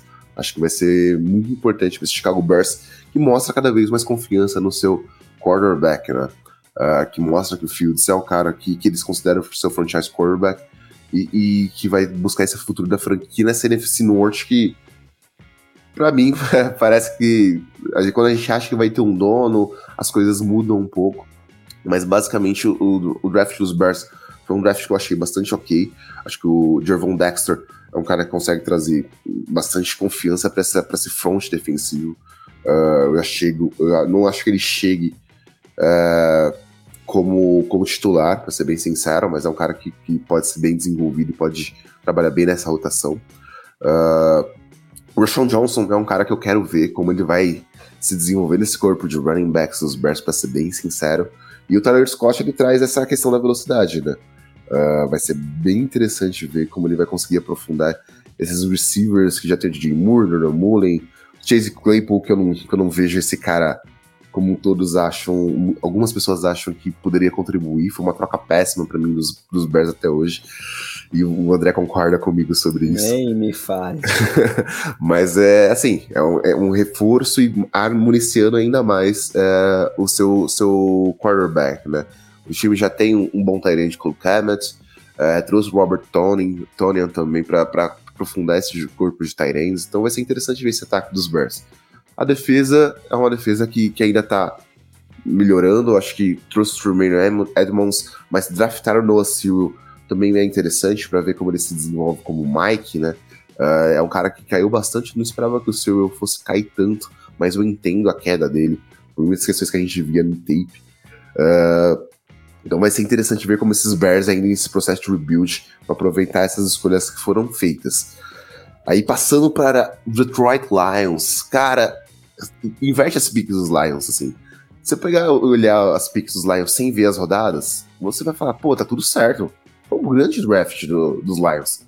Mas o valor posicional de Amir Gibbs na 12 não dá. Uh, o time, uh, tudo bem, o time trocou o Leandro Swift, mandou ele lá para Filadélfia para fazer o time ainda mais forte. Mas, cara, o Jamir Gibbs é um cara que tem que contribuir mais para mim no jogo terrestre. Uh, o time tem o Dave Montgomery, que pode fazer esse trabalho sujo, ainda tem mais dois running backs dentro do depth, mas o valor posicional do Gibbs é, é assim, é absurdo. é um jogador que estaria disponível, por exemplo, na pick que o time fez com São Laporta, uh, que foi a, a, terceira escolha geral do, do, segundo, da segunda rodada. Então, se você olha, por exemplo, o Jack Campbell, para mim é, é um dos melhores linebackers, eu colocaria ele, para mim, é só abaixo do Drew Sanders, mas pegar o, o Jack Campbell na 18 para mim foi absurdo, por exemplo. Não tem como defender muito o que, o, que os Lions fizeram, assim, valor posicional, mas no fim deu tudo certo, parece, né? Ah, e ah, engraçado como eles estavam bem animados lá no, no War Room do, dos Lions, como o time estava muito feliz e parecia que o, o Jamir Gibbs ia sair mais cedo se o time não tivesse feito trade down. Então, mostra um pouco do que, que esse time está encarando o draft. Acho que os valores ah, assim, foram muito adversos, mas grandes jogadores do Jamir Gibbs, Jack Campbell, são na porta para mim um dos melhores sairens da classe. Acho que ele chega para agregar bastante nesse depth. Uh, ele, para mim, já é o Tyrande 1. Muitas as pessoas ainda acreditam que o Brock Wright vai ser esse Tyrande 1 por conta da, da capacidade dele de, de dar um pouco mais desenvolvido dentro da NFL. Não sei como, como o time encara isso. Uh, e o Randall Hooker é um cara que vai ter o tempo para se recuperar de lesão. Pode ser que ele, ele jogue esse ano ainda, dependendo de como o Jared Goff ele atua em campo, né? O Jared Goff só tem mais esse ano de contrato com dinheiro impactando no salary cap, já por 2024 não tem mais.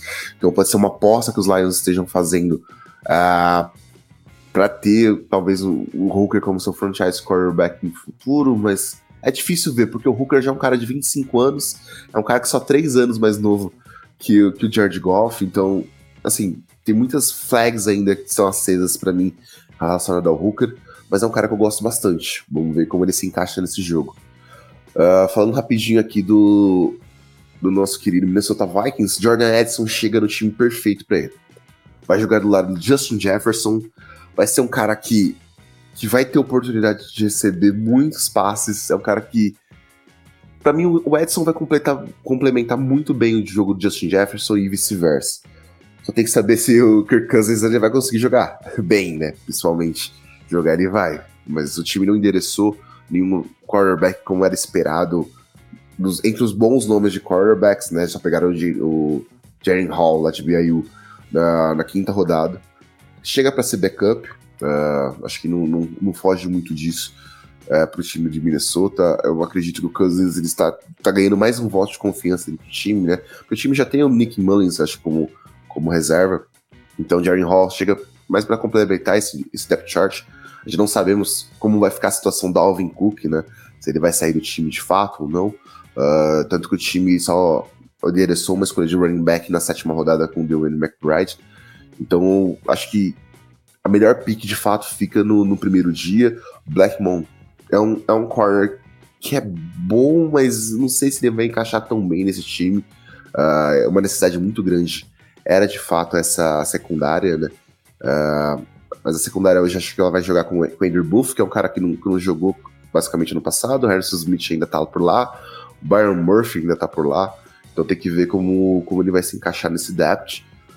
Uh, mas eu acho que o time tem endereçado um pouco mais uh, diferentes nomes na, na secundária de Ward, ele um, um safe que chega para complementar isso, mas não gostei muito das picks que foram endereçadas para, para a secundária.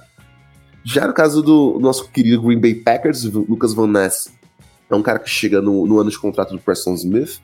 É um cara que, que lembra o Rashan Gary, por incrível que pareça, ele lembra o Rashan Gary. Então, agrega bastante para essa defesa. Uh, Luke Musgrave é um cara que tem que aprender a bloquear. é um cara que é extremamente físico, é um cara que é extremamente atlético, mas não tem grandes produções dentro do college football. Uh, é um cara que tem que aprender a bloquear, ele bloqueia muito de lado. Acho que o time ter draftado dois Tyrants mostra a, quanto eles não confiaram no, confiam no José Adeguara, né? Eles draftaram o Musgrave e o, o Tucker Craft, que para mim pode se desenvolver como um Tyrant melhor que o Musgrave, tirando o atleticismo que o Musgrave traz. Mas vai ser bastante interessante ver como, como o time vai trabalhar com essas adições dos Tyrants, né?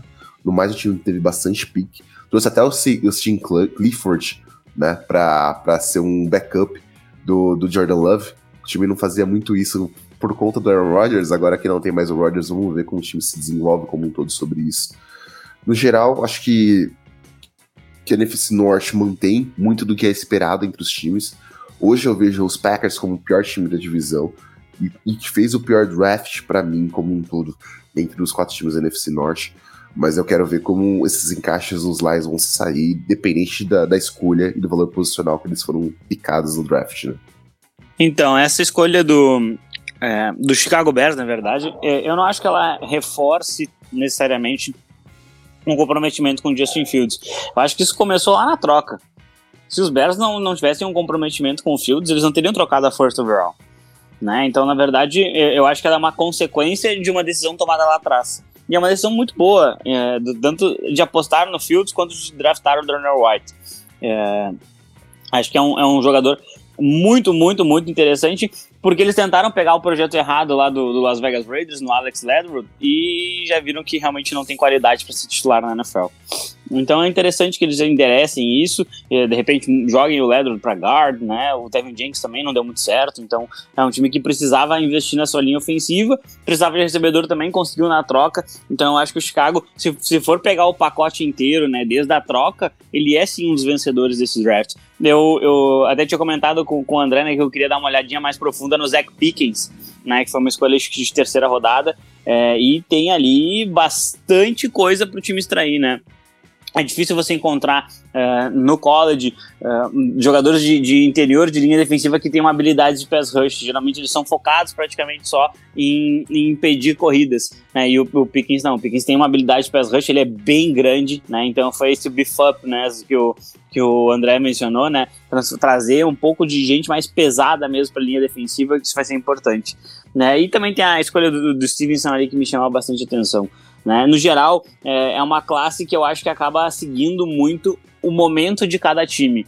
Né, os Packers investindo um pouquinho em defesa, porque apesar de necessitar de, de, de valores ofensivos, não tinha como extrair né, na, na, na, escolha na escolha 3, ele não tinha um jogador que estava no board que era interessante naquele momento, pelo menos segundo a avaliação de todos os times. Né, o primeiro recebedor saiu 7, 8 escolhas depois, o primeiro Tyrande 10, 12 escolhas depois, né, então é, acho que o board dos Packers estava meio que alinhado com os times e acabou buscando defesa, né? Pensando sempre nesse desenvolvimento de jogadores, eu acho que Van Ness é um projeto Rashan Gary 2.0, né? Os Lions uh, talvez pudessem ter extraído mais valor do, do, do, do que eles uh, tinham ali, né? O Gonzalez estava disponível, talvez fosse um, um ponto importante para essa equipe, é, e os Lions, eles também entram naquela história dos Falcons, né? Terceiro ano com head coach, tá na hora de chegar em playoffs, ou esse projeto começa a ser um projeto bem questionável. Uh, Minnesota disparado para mim o melhor time da divisão, tem um, um, novo coordenador defensivo que vai extrair muito mais essa unidade. É, trouxe o jogador para complementar o jogo do Justin Jefferson. Acho que é um, é um time que pode ficar mais tranquilo ali como favorito. E eu acho que foi um draft bem, bem para cada momento de cada time, né? Os times estão vivendo momentos bem distintos. Os Bears tentando construir para o futuro, o Minnesota tentando uh, parar arestas que possam ter para disputar uns playoffs. É, os Lions fazendo coisas de Lions e, e, os, e, o Green Bay Packers eu acho que jogando um pouquinho com o board e com o que ele tem, né? É, é um ano de se provar para Matt LaFleur, na minha opinião. Ah, mas ele teve anos de 13 vitórias, na minha opinião, e eu falava isso naquela época, isso era tudo na conta do Aaron Rodgers. Tudo não, mas boa parte na conta do, do, do trabalho incrível que o Aaron Rodgers fazia. É, saiu da Vante Adams, né, que era um recebedor de elite do time, é, o ataque já caiu bastante. Agora saiu o, o, o, o quarterback, tem uma personalidade bastante questionável. Acho que o Matt LaFleur vai precisar provar que o jogador que ele escolheu para ser QB, no Jordan Love, pode desenvolver um ataque que ele idealiza. E eu acho que isso vai ser a grande história sobre o Green Bay Packers na temporada. Bom, é, seguindo então aqui, é, bom, acho que eu vou ter que fazer um indefensável defender o draft dos Lions, né, mas pelo menos tentar explicar aqui, né? É, o Lucas e o Fábio já trouxeram comentários bastante completos, mas só sobre o draft dos Lions especificamente, eu acho que uh, eu, eu, entendo algumas escolhas, né? eu concordo plenamente que o valor é questionável, principalmente no Jamir Gibbs ali na 12, né? Uh, mas vamos lá, né? O Jamir Gibbs eu acho que chega para ser aquela para fazer o papel do, do Swift foi trocado, né? Então os Lions trocaram basicamente o Jamal Williams e o DeAndre Swift por uma, pelo David Montgomery e pelo Jamir Gibbs, né? Mas são, são papéis, digamos, semelhantes, né? O Montgomery é muito mais aquele cara ali que os Lions provavelmente vão usar em situações de, eh, de red zone, vai ser aquele running back de primeiras descidas.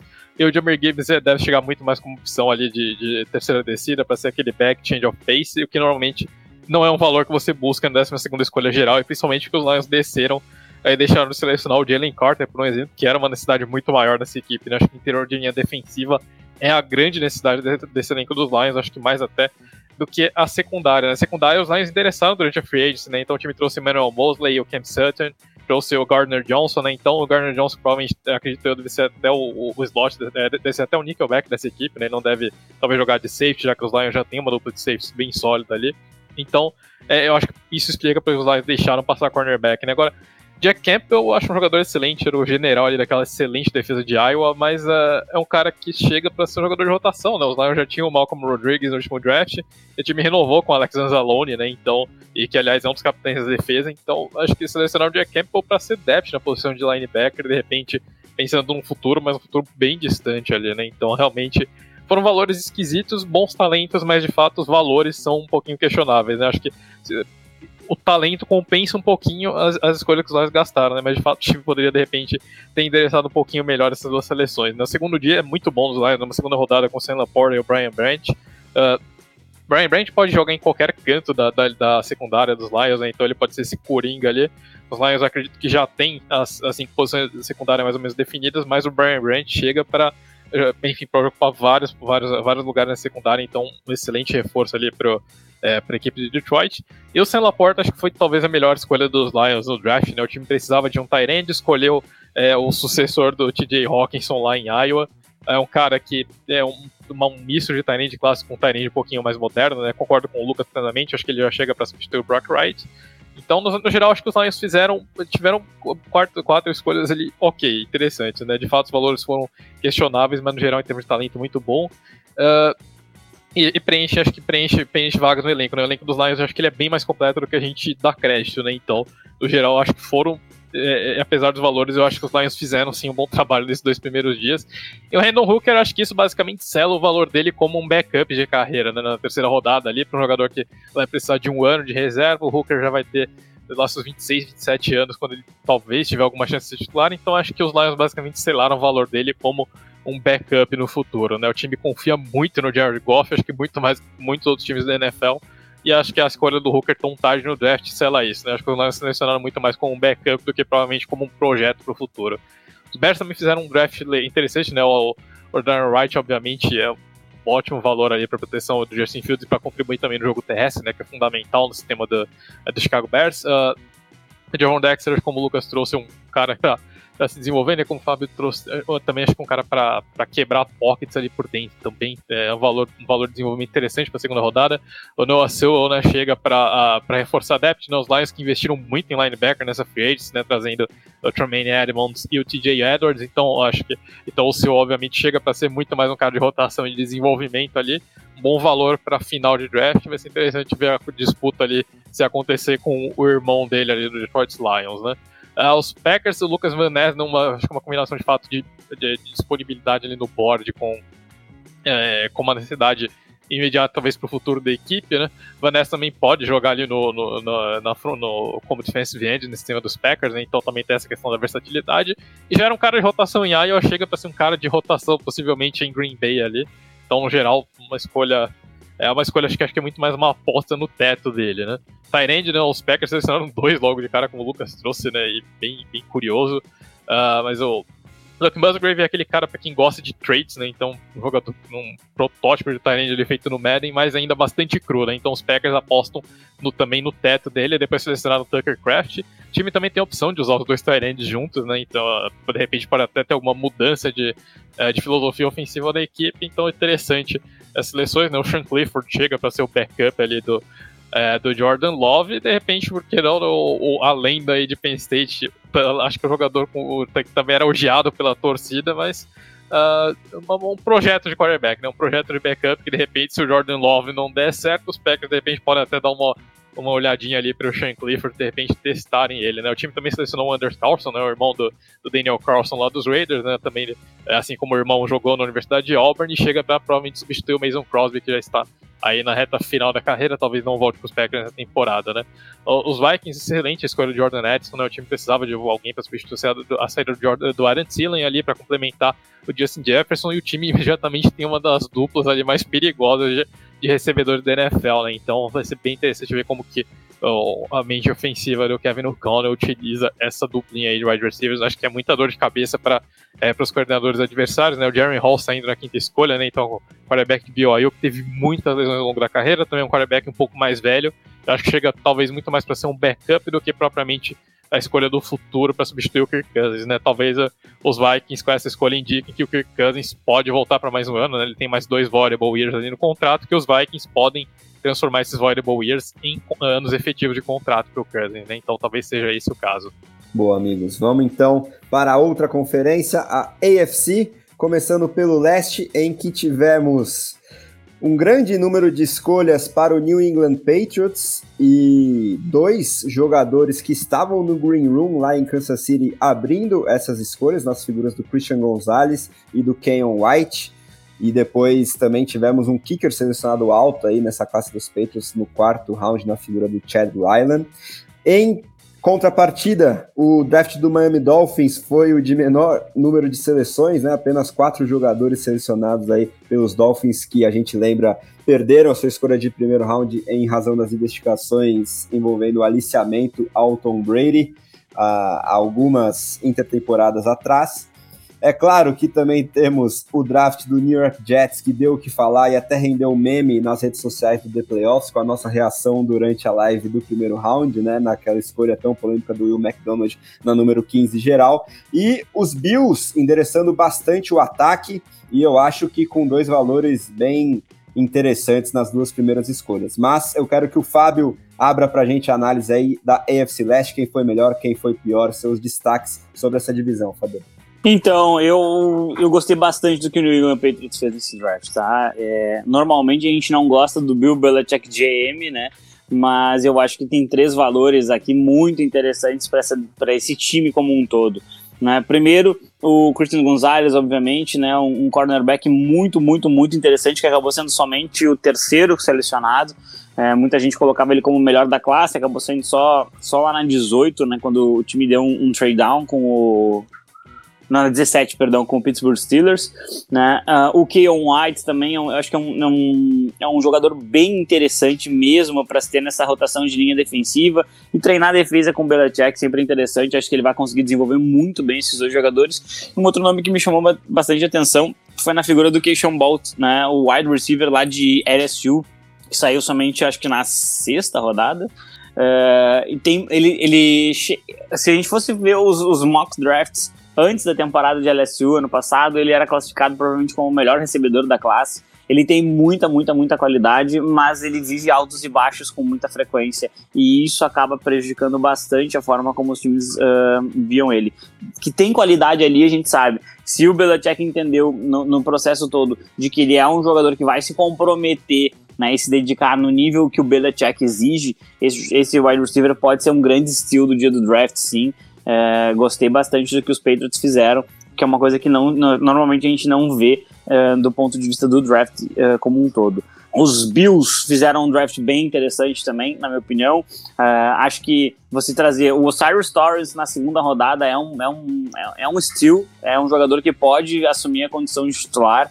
E, e o Dalton Kincaid, ele naturalmente vai ser titular no lugar do Dawson Knox. Né, eu, eu, eu, sempre falo muito sobre o Knox, ele, ele é um jogador que a gente esperava mais, né? Em momentos decisivos, aparecer com mais, uh, com mais robustez mesmo. Né? E aí eu brinquei até na live draft, né? Os Bills estão acostumados tão acostumados a, a perder para Tyrande lá em Kansas City que é interessante de repente tentar uh, dar esse mesmo veneno para os Chiefs, né? É, obviamente os Bills eles estão focados sim nos Chiefs, talvez focados nos Bengals também, como os grandes adversários para chegar ao Super Bowl pela AFC. E acho que o Dalton Kincaid vai ser uma, uma arma bem interessante pro, pro Josh Allen brincar ali ao longo do ano, né? Uh, além disso, assim, é, dá para destacar também a, a, tentativa de um novo, um novo Mike do futuro, né, no Dorian Williams. É, mas substituir o, o, Trem, o Tremaine acho que vai ser um, uma, uma condição um pouco difícil e me surpreende um pouco o time não ter endereçado é, com um pouquinho mais de profundidade no draft ali o, a posição de safety, né? A gente sabe que eles têm uma dupla muito, muito, muito forte no Jordan Poyer, que chegou a ser free agent e acabou voltando, e no Micah Hyde. Né? E apesar deles terem trazido o Taylor Rapp, a gente acreditar numa, numa recuperação completa ali do Damar Hamlin, é, eu imaginei que o time talvez fosse buscar um, um safety para o futuro em algum momento do draft, acabou não acontecendo. É, Miami Dolphins, é, Miami Dolphins foi punido, né, por, por muitas coisas e, e também é, os Dolphins eles acabaram é, cedendo escolhas de primeira rodada por por jogadores, né? Isso acaba pesando um pouquinho na hora do draft. Uh, mesmo assim, eu gosto da seleção do Cam Smith, né? O cornerback. Uh, foi, era um cornerback que muita gente colocava ali no final da primeira rodada, até saindo para os Giants do, do, do Lucão, uh, mas acabou ficando ali, sobrou para a segunda rodada. O time foi lá e puxou o gatilho. Gosto dessa seleção, mas acredito também que seja a única seleção que, é, que, que vale um destaque lá em Miami. E por último, os Jets. É, os Jets, se a gente for pensar aqui que nesse draft tem Aaron Rodgers, a gente pode ser um pouquinho mais querido com a análise pro, é, pro New York Jets, né? Mas eles pegaram jogadores que eu acho que vão ser uh, jogadores de rotação, né? Tem, tem dois, dois jogadores de linha ofensiva que não devem assumir condições de titularidade agora. É, um running back para é, dividir carregadas lá com, com o Bruce que a gente espera que se recupere muito bem.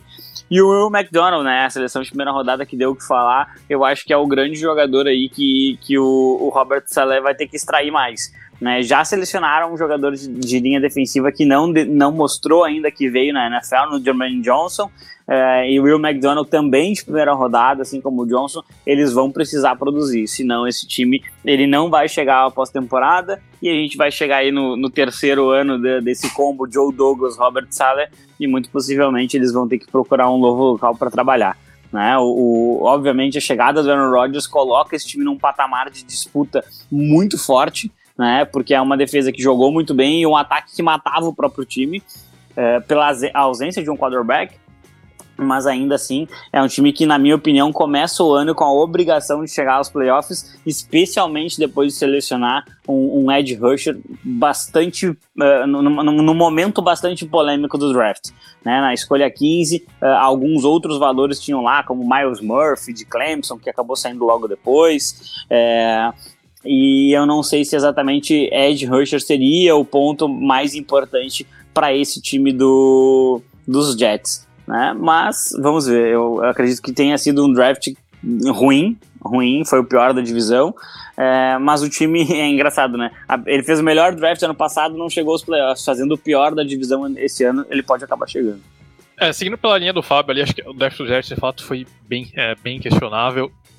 Uh, a escolha do Will McDonald foi a pior da primeira rodada, honestamente. Acho que foi pior do que a dos Lions até. Uh, tanto em termos de valor para o time, quanto em termos do jogador, quanto em termos da escolha ali. Né? Claramente os Jets estavam com a atenção voltada para um left tackle, foram pulados ali pelo Pittsburgh Steelers e o time, por algum motivo, achou que o Will McDonald era a melhor alternativa disponível ali naquele momento. Né? Mas de fato uma escolha bastante ruim. Como o Fábio disse, acho que um draft voltado para depth de elenco, né? Porque, na verdade, seja dito, os Jets até têm um elenco bem completo ali, né? Obviamente, isso muito, principalmente depois da chegada do, do Aaron Rodgers, né? Acho que como o Fábio disse, a gente precisa dar um pouquinho de crédito para os Jets. Uh, o time, com a chegada do, do Rodgers, o time é bem mais competitivo agora, então é, isso acho que talvez explique um pouquinho a forma como é, a equipe agiu nesse draft, né? Então, no geral, acho que os Jets reforçam pontos ali do, é, do elenco jogador de rotação e vai ser interessante ver de fato agora como que isso é, se sai é, em campo, né?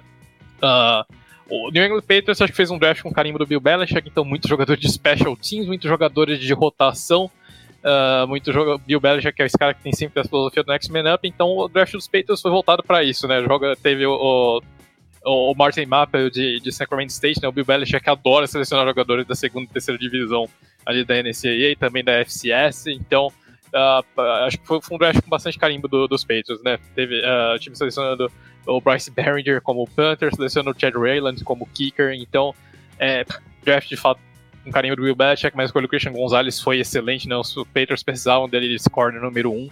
Uh, um excelente valor também na, na escolha do número 17, né? um cara que talvez tenha caído um pouquinho mais do que a gente imaginava nos boards, então no geral, o, o, draft dos Patriots, acho que pelo menos a escolha do Christian Gonzalez valeu muito a pena e o resto foi um draft de Bill Belichick ali, né? Muito, muito depth, muitos jogadores que de repente o time acredita que podem começar a contribuir nos special teams e de repente é, subir escalarem o depth short ali, né? Uh, o Buffalo Bills é um draft com poucas escolhas, mas excelente, né? Como o Fábio trouxe, é, Dalton Kincaid e o Osiris Torrance, acho que talvez foi uma das melhores duplas de primeira e segunda rodada ali de todos os times, né? Os Bills escolhendo bem tarde nas duas rodadas, mas uh, o Kincaid, eu acho que ele não decreta necessariamente o fim da carreira do. do de, é, necessariamente decreta ali o fim do Dawson Knox. Pelo contrário, eu vejo o, os Bills usando os dois, né? Eu acredito que o time vai usar bastante set com os dois Tyrands. E o Dalton Kincaid, de repente, sendo envolvido muito, muito mais como um recebedor do que propriamente como um Tyrand, né? Ele é muito mais aquele híbrido de recebedor com Tyrand, então acredito que essa é a função dele. O Dawson Knox talvez seja o Tyrand convencional desse ataque, né? Mas é uma. É, como eu falei no, no, no podcast primeiro dia, eu acho que a escolha do Kincaid abre muitas possibilidades no ataque do é, do Buffalo Bills, né? Então eu gostei bastante da escolha. E eu acho que resolve um problema imediato do time, que era esse ataque, de, esse, esse, uso de passes de curta e média distância, né? O ataque dos Bills não vai deixar de passar a bola, o ataque dos Bills não vai. É, tá, mas a chegada do, do Dalton Kincaid eu acho que abre uma outra forma dos Bills utilizarem esse jogo, né? E até mesmo o jogo terrestre, né? De repente você, obviamente, sempre tendo dois Tyrants, por mais que o Kincaid não seja de, de longe o melhor bloqueador da classe, mas são dois corpos grandes ali que o time pode usar na linha, né? Então sempre vai deixar aquela pulga atrás da orelha dos coordenadores adversários, afinal de contas, o que, que o Buffalo Bills vai fazer com esses dois Tyrants em campo, né? Então, gosto demais da escolha do Dalton King, que já é o meu Tyrant favorito da classe, e eu acho que ele se encaixa muitíssimo bem é, no sistema do Buffalo Bills, e vai ser bem interessante ver aí essa dupla, que abre muitas possibilidades no playbook ali, né?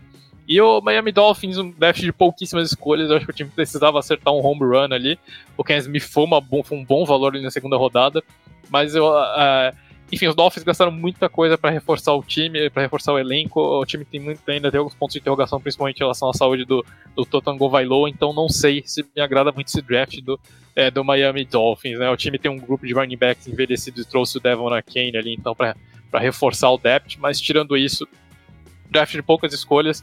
E por mais que o time tenha conseguido um valor interessante na segunda rodada, eu acho que o Miami Dolphins talvez tenha saído um pouquinho mais fraco desse draft em relação aos, aos rivais de divisão. É, não tem muito que destrinchar mais sobre essa, essa divisão leste.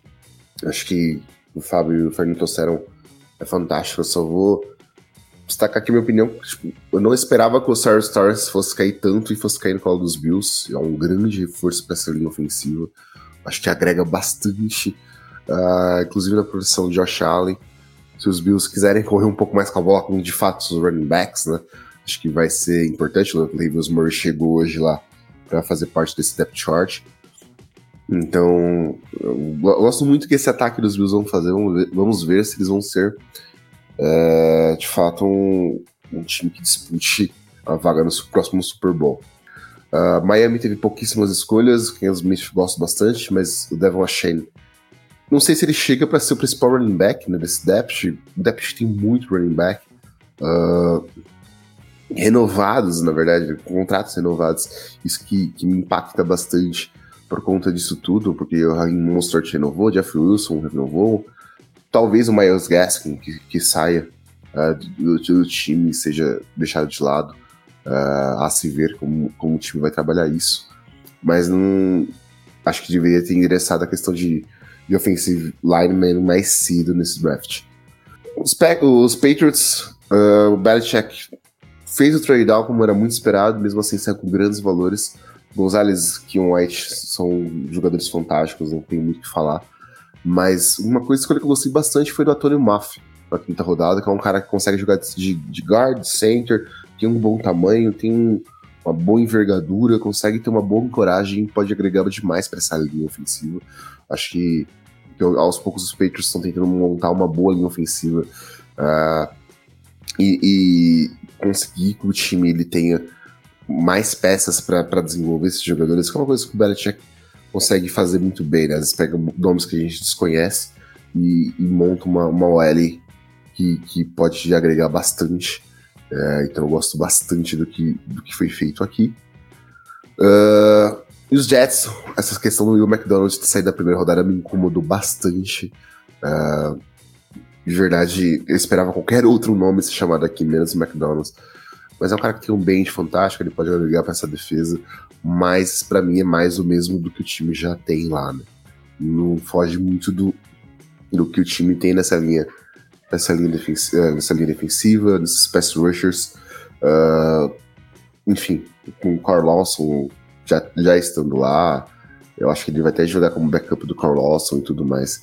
Vamos ver como, como o time vai, vai se desenvolver sobre isso. Uh, e Joe Tsipman, pra mim, é que vai agregar pra caramba nessa defesa do, do Aaron Rodgers, né? O Tsipman que é um center vai jogar até de tackle pelo tamanho que ele tem. Acho que pra mim foi a melhor escolha de todas do, dos Jets nesse draft.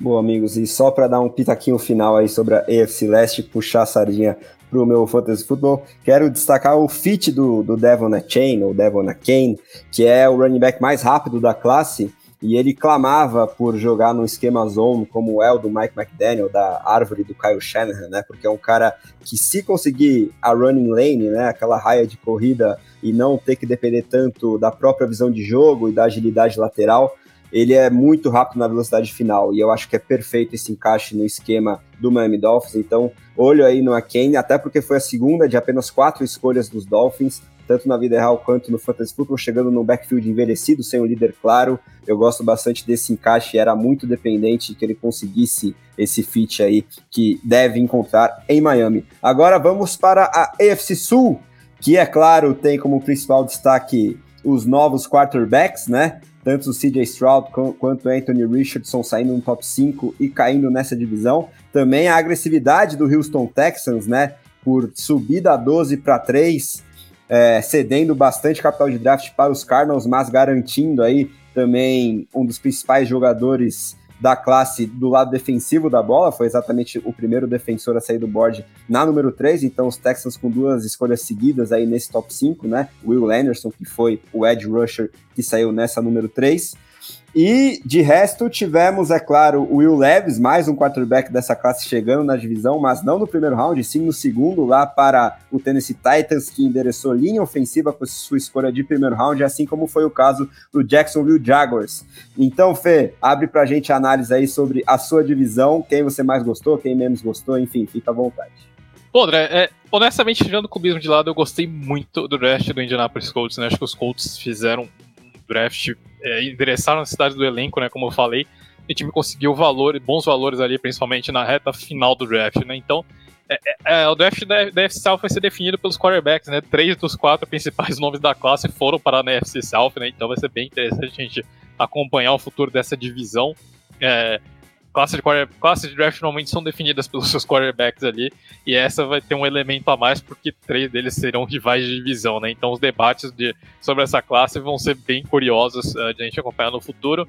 Mas vamos lá, né? Então, na NFC, na NFC South, o Houston Texans abriu os trabalhos ali, né? Com o CJ Stroud, né, uma escolha que acho que pouco a gente esperava, mas que acabou disparando nas casas de aposta algumas horas antes do draft e acabou se confirmando, né? Então, é, enfim, tinha muita polêmica, muito, muito rumor, muito burburinho em torno do CJ Stroud ali no pré-draft, uh, mas ele acaba indo para o Houston Texans, né? Um fit que vai ser interessante da gente observar. Uh, Stroud, acho que, que, quem já me ouviu sabe que não sou um grande, um, um grande believer ali, um cara que acredita muito no, é, no, no, potencial do Stroud. Acho que ele tem, de fato, muito talento e muitos. Tem todos os traits ali de um quarterback de elite, mas é um cara que normalmente fica devendo em momentos decisivos ali, né? E sofre bastante com pressão, né? Aquele 18% no teste S2 dele é, não é por acaso, né? O CJ Stroud, de fato, ele tem algumas dificuldades ali é, para improvisar, para se dar bem em situações da quais, é, em que tudo não funciona perfeitamente, né? Então, tô, é, vai ser interessante ver. Uh, os Texans apostam bastante no talento dele. Então vamos, vamos ver como esse feat acontece, né? Depois o time subiu pelo Will Anderson, né? Que todos os rumores indicavam que era o Tyrant que era o, perdão, o, Tyrant, o jogador favorito do Houston Texans na classe. E o time, uh, no geral, os Texans fazem um, um, bom, fizeram um bom primeiro dia ali, né? Conseguiram um dos melhores jogadores em termos de talento puro da classe e conseguiram o seu quarterback do futuro ali, né? Agora vai ser o, o tanto que o time consegue desenvolver o CJ Stroud é o que vai, uh, de fato, é, definir essa classe do, é, do draft do Houston Texans, né? Uh, pro, é, depois tivemos o Indianapolis Colts, né, selecionando Anthony Richardson. Acho que o grande debate era se seria Will Levis ou Richardson. Os Colts acabam apostando um jogador que talvez tivesse um teto mais alto ali, né, um jogador bem mais cru, é verdade, mas que tem um potencial atlético muito fora da curva ali, né? Então, é, o, o, o pedido do, do, Richardson parece que foi diretamente do Shane Steichen, né? Então, ele bateu o pé que o Richardson tinha que ser o quarterback dos Colts ele acredita que é o melhor encaixe no sistema ofensivo dele, né? O, o Steichen gosta de utilizar bastante não só o jogo terrestre, né, não só usar o running back, ou não só usar o quarterback como elemento do jogo terrestre, mas também de atacar em profundidade. O Richardson tem essas duas características, né? Eu acho que se ele melhorar um pouquinho ali na questão de, de trabalho de pé, na questão de principalmente de aproveitamento de passes ali, ele tem um potencial para ser um quarterback fora de curva, mas vai ser um desenvolvimento um pouquinho mais lento do que os outros três nomes dessa classe, né? Então, é uma aposta de alto risco dos Colts Mas, de novo, né, como, como eu falei ali, brinquei no, no podcast primeiro dia, você precisa de um alienígena para ganhar de outro alienígena. O Anthony Richardson disse que ele é de outro planeta, então é, eu acho que a aposta dos Colts vale ali, né? Para ganhar dos Chiefs, você precisa apostar nesse tipo de talento, né? E acho que os Colts fizeram uma belíssima sequência ali, né? Com Julius Brandt, Josh Downs e Blake Freeland. Excelentes valores ali. É, pessoalmente, acho que os Colts tinham que ter endereçado o interior de linha ofensiva mais do que um tackle, mas de qualquer forma, Uh, eu acho que o Freeland foi um ótimo valor de quarta rodada. O Josh Downs, os Colts precisavam de um slot depois da saída do Paris Campbell e o Josh Downs chega para ser esse cara ali, né? Então acho que é um jogador que inclusive tem potencial para ser titular desde o primeiro dia. E o Julius Brandt é um dos maiores corners da classe em termos de altura, né? Um, é um cornerback ali com carimbo do Chris Ballard. Os Colts desceram, no, desceram na hora e ainda selecionaram ali o Julius Brandt, então uma escolha bastante interessante, né? O Darius Rush ali no início da, no início da quinta rodada também foi um bom valor ali para a secundária dos Colts. Né? O time precisava de, é, de cornerbacks, conseguiu dois nomes bem interessantes ali. Então, no geral, acho que os Colts fizeram talvez aí possivelmente é, o melhor draft no geral dessa AFC South. Né? O, o Jacksonville Jaguars também teve, teve um caminhão ali de escolha. Né? O time começou selecionando o Anthony Harrison depois de descer na primeira rodada. Né? O time precisava de alguém ali para jogar em left tackle depois da suspensão do Ken Robinson, saída do John Taylor. O Anthony Harrison é um cara que já tem experiência de dois anos de titular ali em, em Oklahoma, um tackle bastante jovem, gigante, ele consegue é, tirar adversários do caminho. Então, uma, uma escolha muito interessante para proteção é, ali do, uh, do Trevor Lawrence. Né? De resto, os Jaguars também tem um elenco bastante completo, então o time investiu muito em depth nas outras escolhas. Né? Acredito que os, os, os Jaguars vão muito mais para jogadores de rotação ali na sequência do que propriamente para achar é, grandes titulares ali. Né? Então, Acho que do, do, do draft de Jaguars, mas que o time tem muitas escolhas, não tem muito mais que a gente, é, o que a gente endereçar. Né? Foi um draft muito mais voltado para é, para draft, né? Teve o Parker Washington de Penn State ali no final, né? Um dos slots, acho que mais, é, mais com cara de slot da classe, né? Que o time selecionou um pouquinho mais pro final, mas também é um jogador de rotação. Então, no geral, acho que o único titular mesmo que os, os, os Jaguars selecionaram foi o Anthony Harrison ali. De novo, já sofreu uma necessidade mais imediata da equipe. Né? O Tennessee Titans, eu também gostei bastante do draft do Tennessee Titans, né? Acho que os, os Titans conseguiram valores em praticamente, praticamente todas as escolhas ali. O time tinha um rombo, um verdadeiro rombo ali do lado esquerdo, né? Não tinham jogadores para utilizar. É, o time é, assinou com o Andrew Dillard na free agency e trouxe o Peter Skoronski, né? Então, de uma hora para outra, os Titans de terem eh, de passaram de um buraco ali no lado esquerdo depois da dispensa do Taylor Lewan. De uma hora para outra, o time tem seu tackle e seu guard. Uh, não, só não sei como que vai ser essa ordem ali, mas acredito que deve ser o André Diller de tackle e o Skoronski de guard, né? Mas de qualquer forma, os Titans protegem muito bem seu blindside, né? O Will Levis, não é segredo pra ninguém, é o meu quarterback favorito da classe. Surpreso com a queda dele ali pra segunda rodada, mas uh, não me agrada muito ter que enfrentar o Will Levis duas vezes por ano, né? É um cara que acho que se ele atingir o teto dele, ele tem potencial para ser uma espécie de Josh Allen com Carson Wentz no auge da carreira. Então, um teto altíssimo é um jogador, acho que as lesões são o que preocupam de fato no Will Levis, né? Um cara que jogou o último ano muito lesionado, é um jogador que tem um, quarterback que tem um estilo de jogo extremamente físico, né? Mas pessoalmente eu queria ver o Levis de titular desde o início ali nos Titans, o time pode cortar o Ryan Tannehill e, e ver se de fato tem no, no Will Levis um, um franchise quarterback, ou se já vai estar no mercado de novo no próximo draft, né? O próximo draft que tem bastante depth na classe, na classe de quarterback, então acredito que os Titans devem utilizar o Will Levis desde o início ali, e para mim, é, até porque tem uma grande chance dos Titans selecionarem lá em cima no draft do ano que vem, né? Então é melhor descobrir se tem um franchise quarterback em mãos logo de cara ou se não tem, né? O Ty Spears é um dos meus running backs favoritos da classe, acho que é um cara que chega para complementar muito bem o Derrick Henry, é um cara que vai ser muito mais utilizado como aquele running back change of pace, né? Ou seja, um cara que aparece muito mais para em, em situações extremamente específicas, né? Talvez seja muito mais o cara de terceiras descidas ali em situações de passe. E o Josh Wiley, uma ótima escolha de Tyrande ali, né? O, o os Titans já conseguiram um bom valor ali com o Tigo Conco no último ano.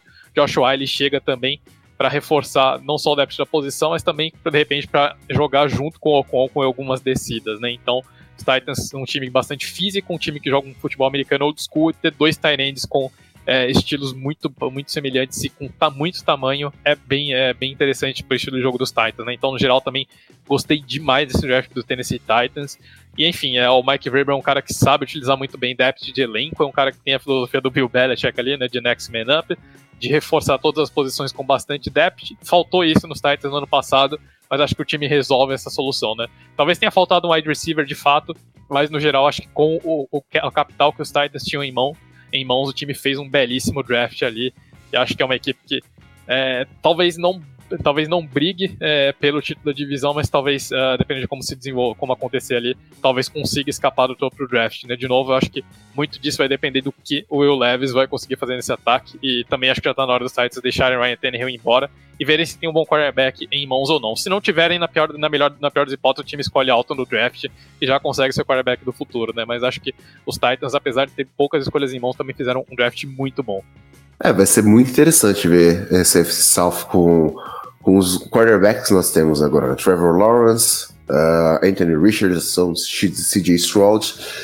Uh, e o Will Levis, que vai ser o quarterback do futuro desse Tennessee Titans. Acho que o Ryan Tannehill tá no último ano de contrato dele com dinheiro com impacto na folha. Uh, gostei muito do, do, draft feito pelas, por três das quatro franquias.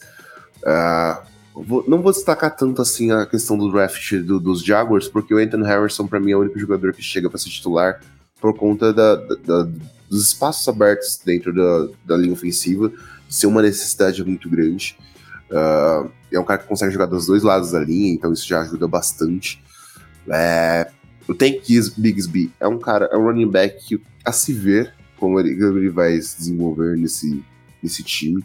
Uh, eu acho que você já tem o Travis Etienne, mas ele pode ser um bom complemento para o time como um todo. Eu acho que vai ser bastante interessante vê-lo.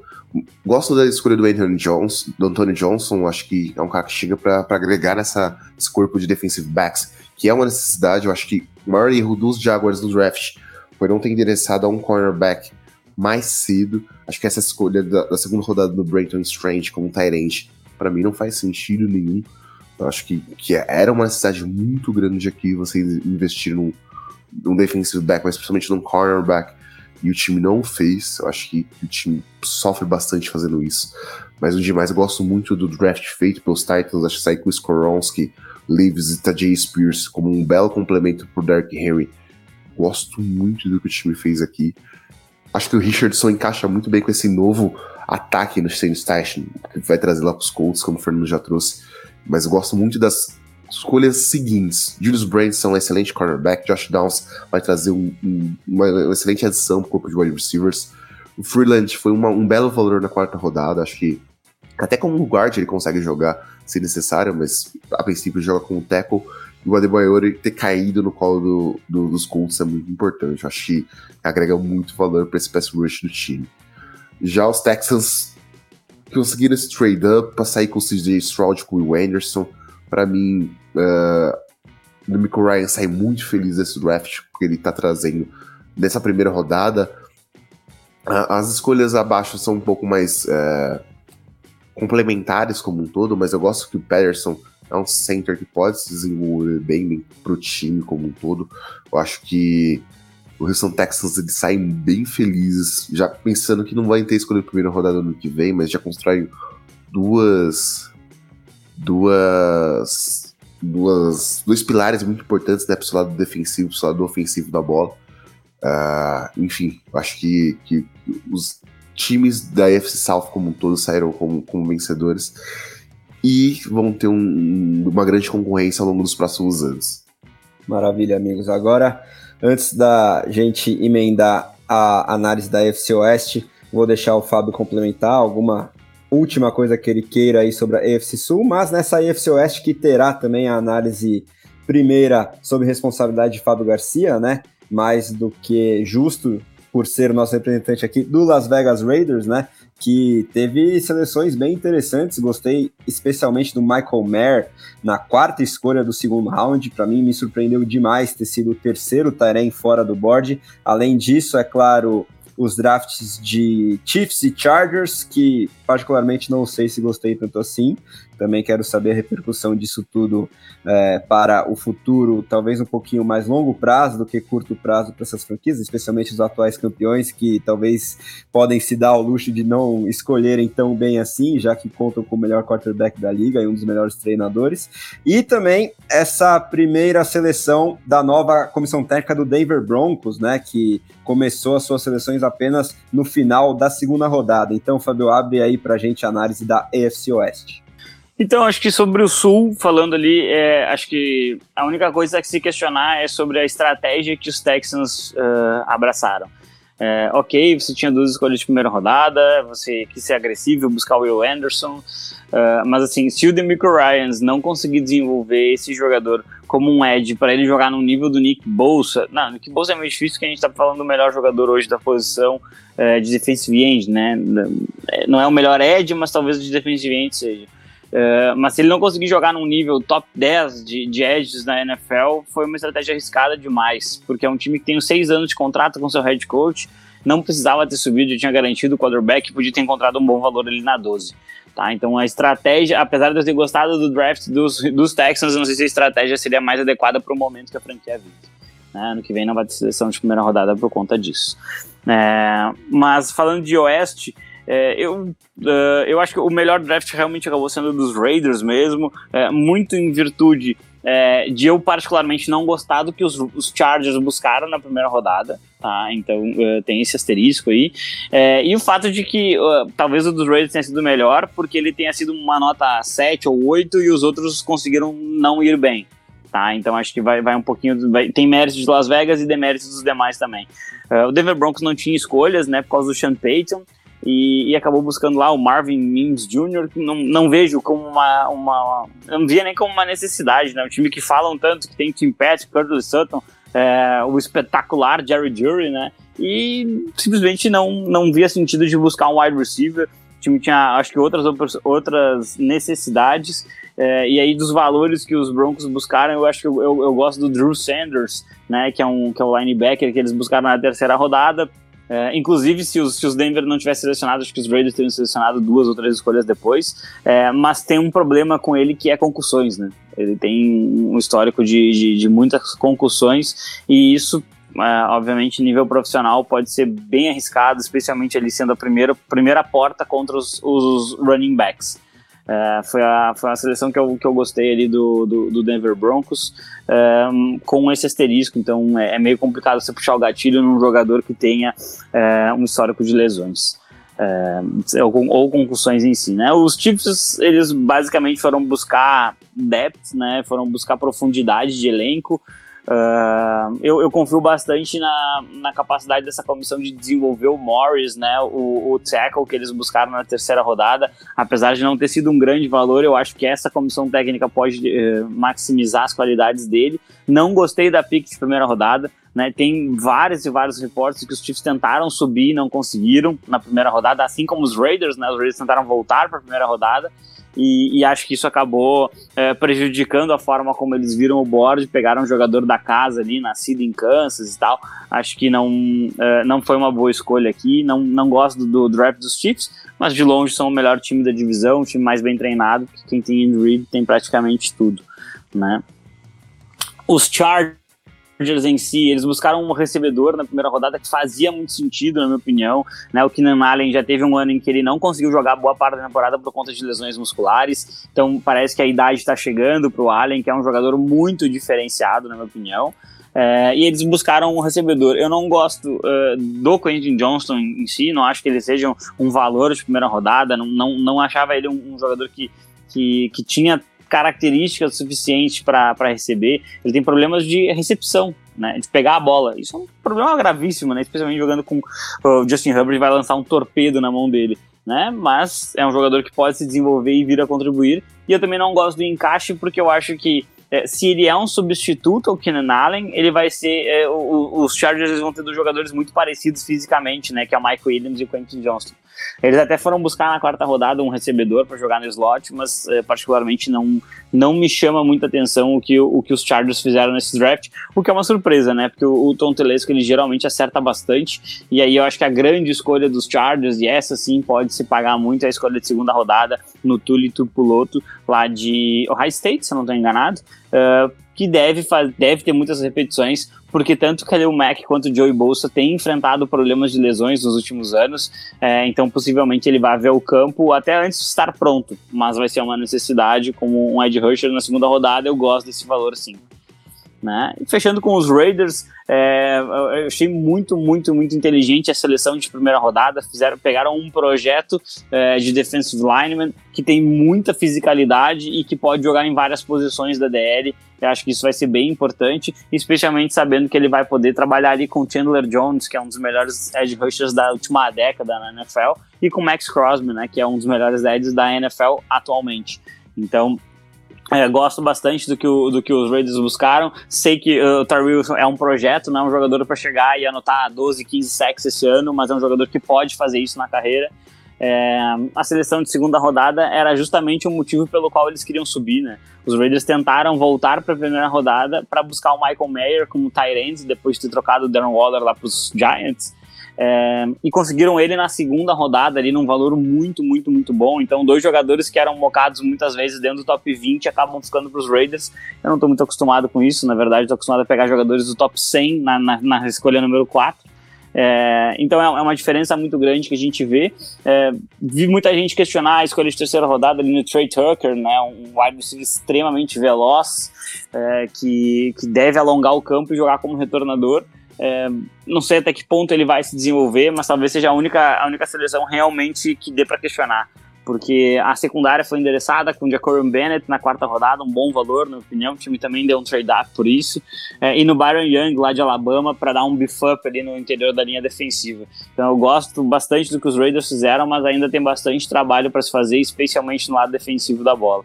E só para não deixar de destacar, o time buscou um quarterback no draft, né, como se esperava, é, mas somente lá na quarta rodada, o Aiden O'Connell de Purdue, é, o college que produziu o Drew Brees, né? Obviamente não espero que ele seja nem perto disso, mas vai ser um jogador simplesmente ali para fazer a figu uh, figurar como o terceiro quarterback mesmo. Não acredito nem que, que o O'Connell vá ganhar a posição de backup do Brian Hoyer. Né? No, no geral, um draft muito bom, um draft muito bom mesmo, que os Raiders precisavam e que os Raiders não faziam há muitos anos. Foi a primeira vez que esse staff teve uh, um draft cheio, né? Porque as escolhas de primeira e segunda rodada foram pelo Davante Adams na última temporada. Uh, e eu acho que eles mostraram que uh, entendem perfeitamente como fazer um draft e como, e como isso endereçar, teria que endereçar as necessidades do time. É, eu gosto do que foi feito e agora tem que ver como é que vão ser as assinaturas de pós-draft. Né? A gente tem tantos jogadores disponíveis aí, com Marcus Peters, Rocky e assim. Com certeza um deles faria bastante sentido para a secundária de Las Vegas. É, concordo com o Fábio, acho que no geral uh, os Raiders tiveram de fato o talvez possivelmente melhor draft dessa divisão ali. Né? Foi um draft muito. Foi um draft bom dos Raiders, né? O Tyler Wilson foi um excelente valor ali no, no início, né?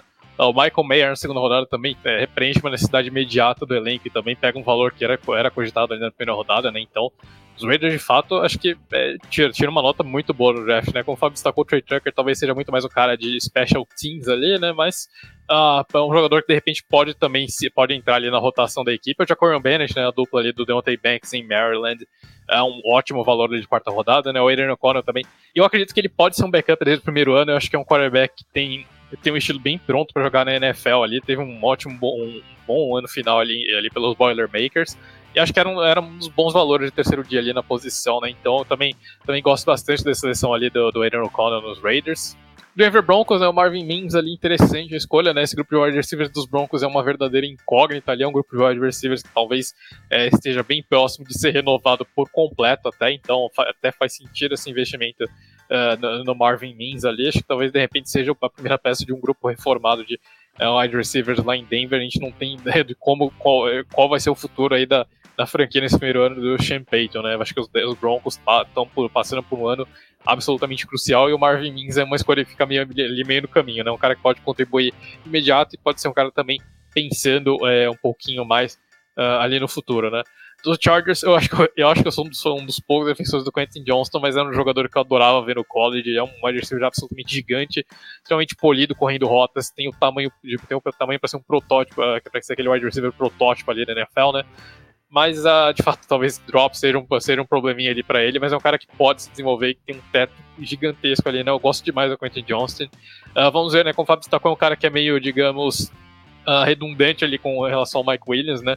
São dois jogadores que podem executar o mesmo papel. Então acredito que eles dois, dos dois vão jogar em lados opostos ali e os Chargers continuam com o Keenan Allen ali no slot, né? Mas de fato, talvez o, o, os Chargers pudessem ter buscado é, um, talvez pudesse buscar de repente um slot aqui nessa posição, era uma necessidade mais imediata, mas acho que vale a aposta no talento do Quentin Johnson, né? Como o Fábio destacou, o Tuipuloto pode ser um cara de rotação, mas de repente, com os Chargers é, sofrem muito com lesão ao longo da temporada, é um cara que pode aparecer desde o início, né? Darius Davis, de fato, não acho que é o slot que chega para substituir uh, o Keenan Allen, uh, mas de qualquer forma, deu para ver que eu, e o Kellen Moore somos grandes fãs do ataque de TCU, que foi vice-campeão nacional, porque ele fechou o draft com o Max Duggan ali, né? Também é um dos meus quarterbacks favoritos da classe. Acho que é um excelente valor de backup ali pro Justin Herbert.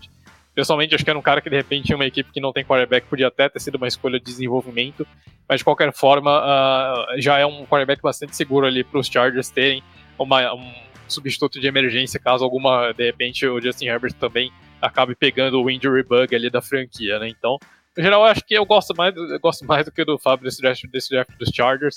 Uh, de novo, né, o time tem inteiro, a gente tem, a gente teve Philadelphia Bulldogs ali na, na, na NFC East, a gente teve aqui o Los Angeles Horned Frogs na, uh, na AFC West, né?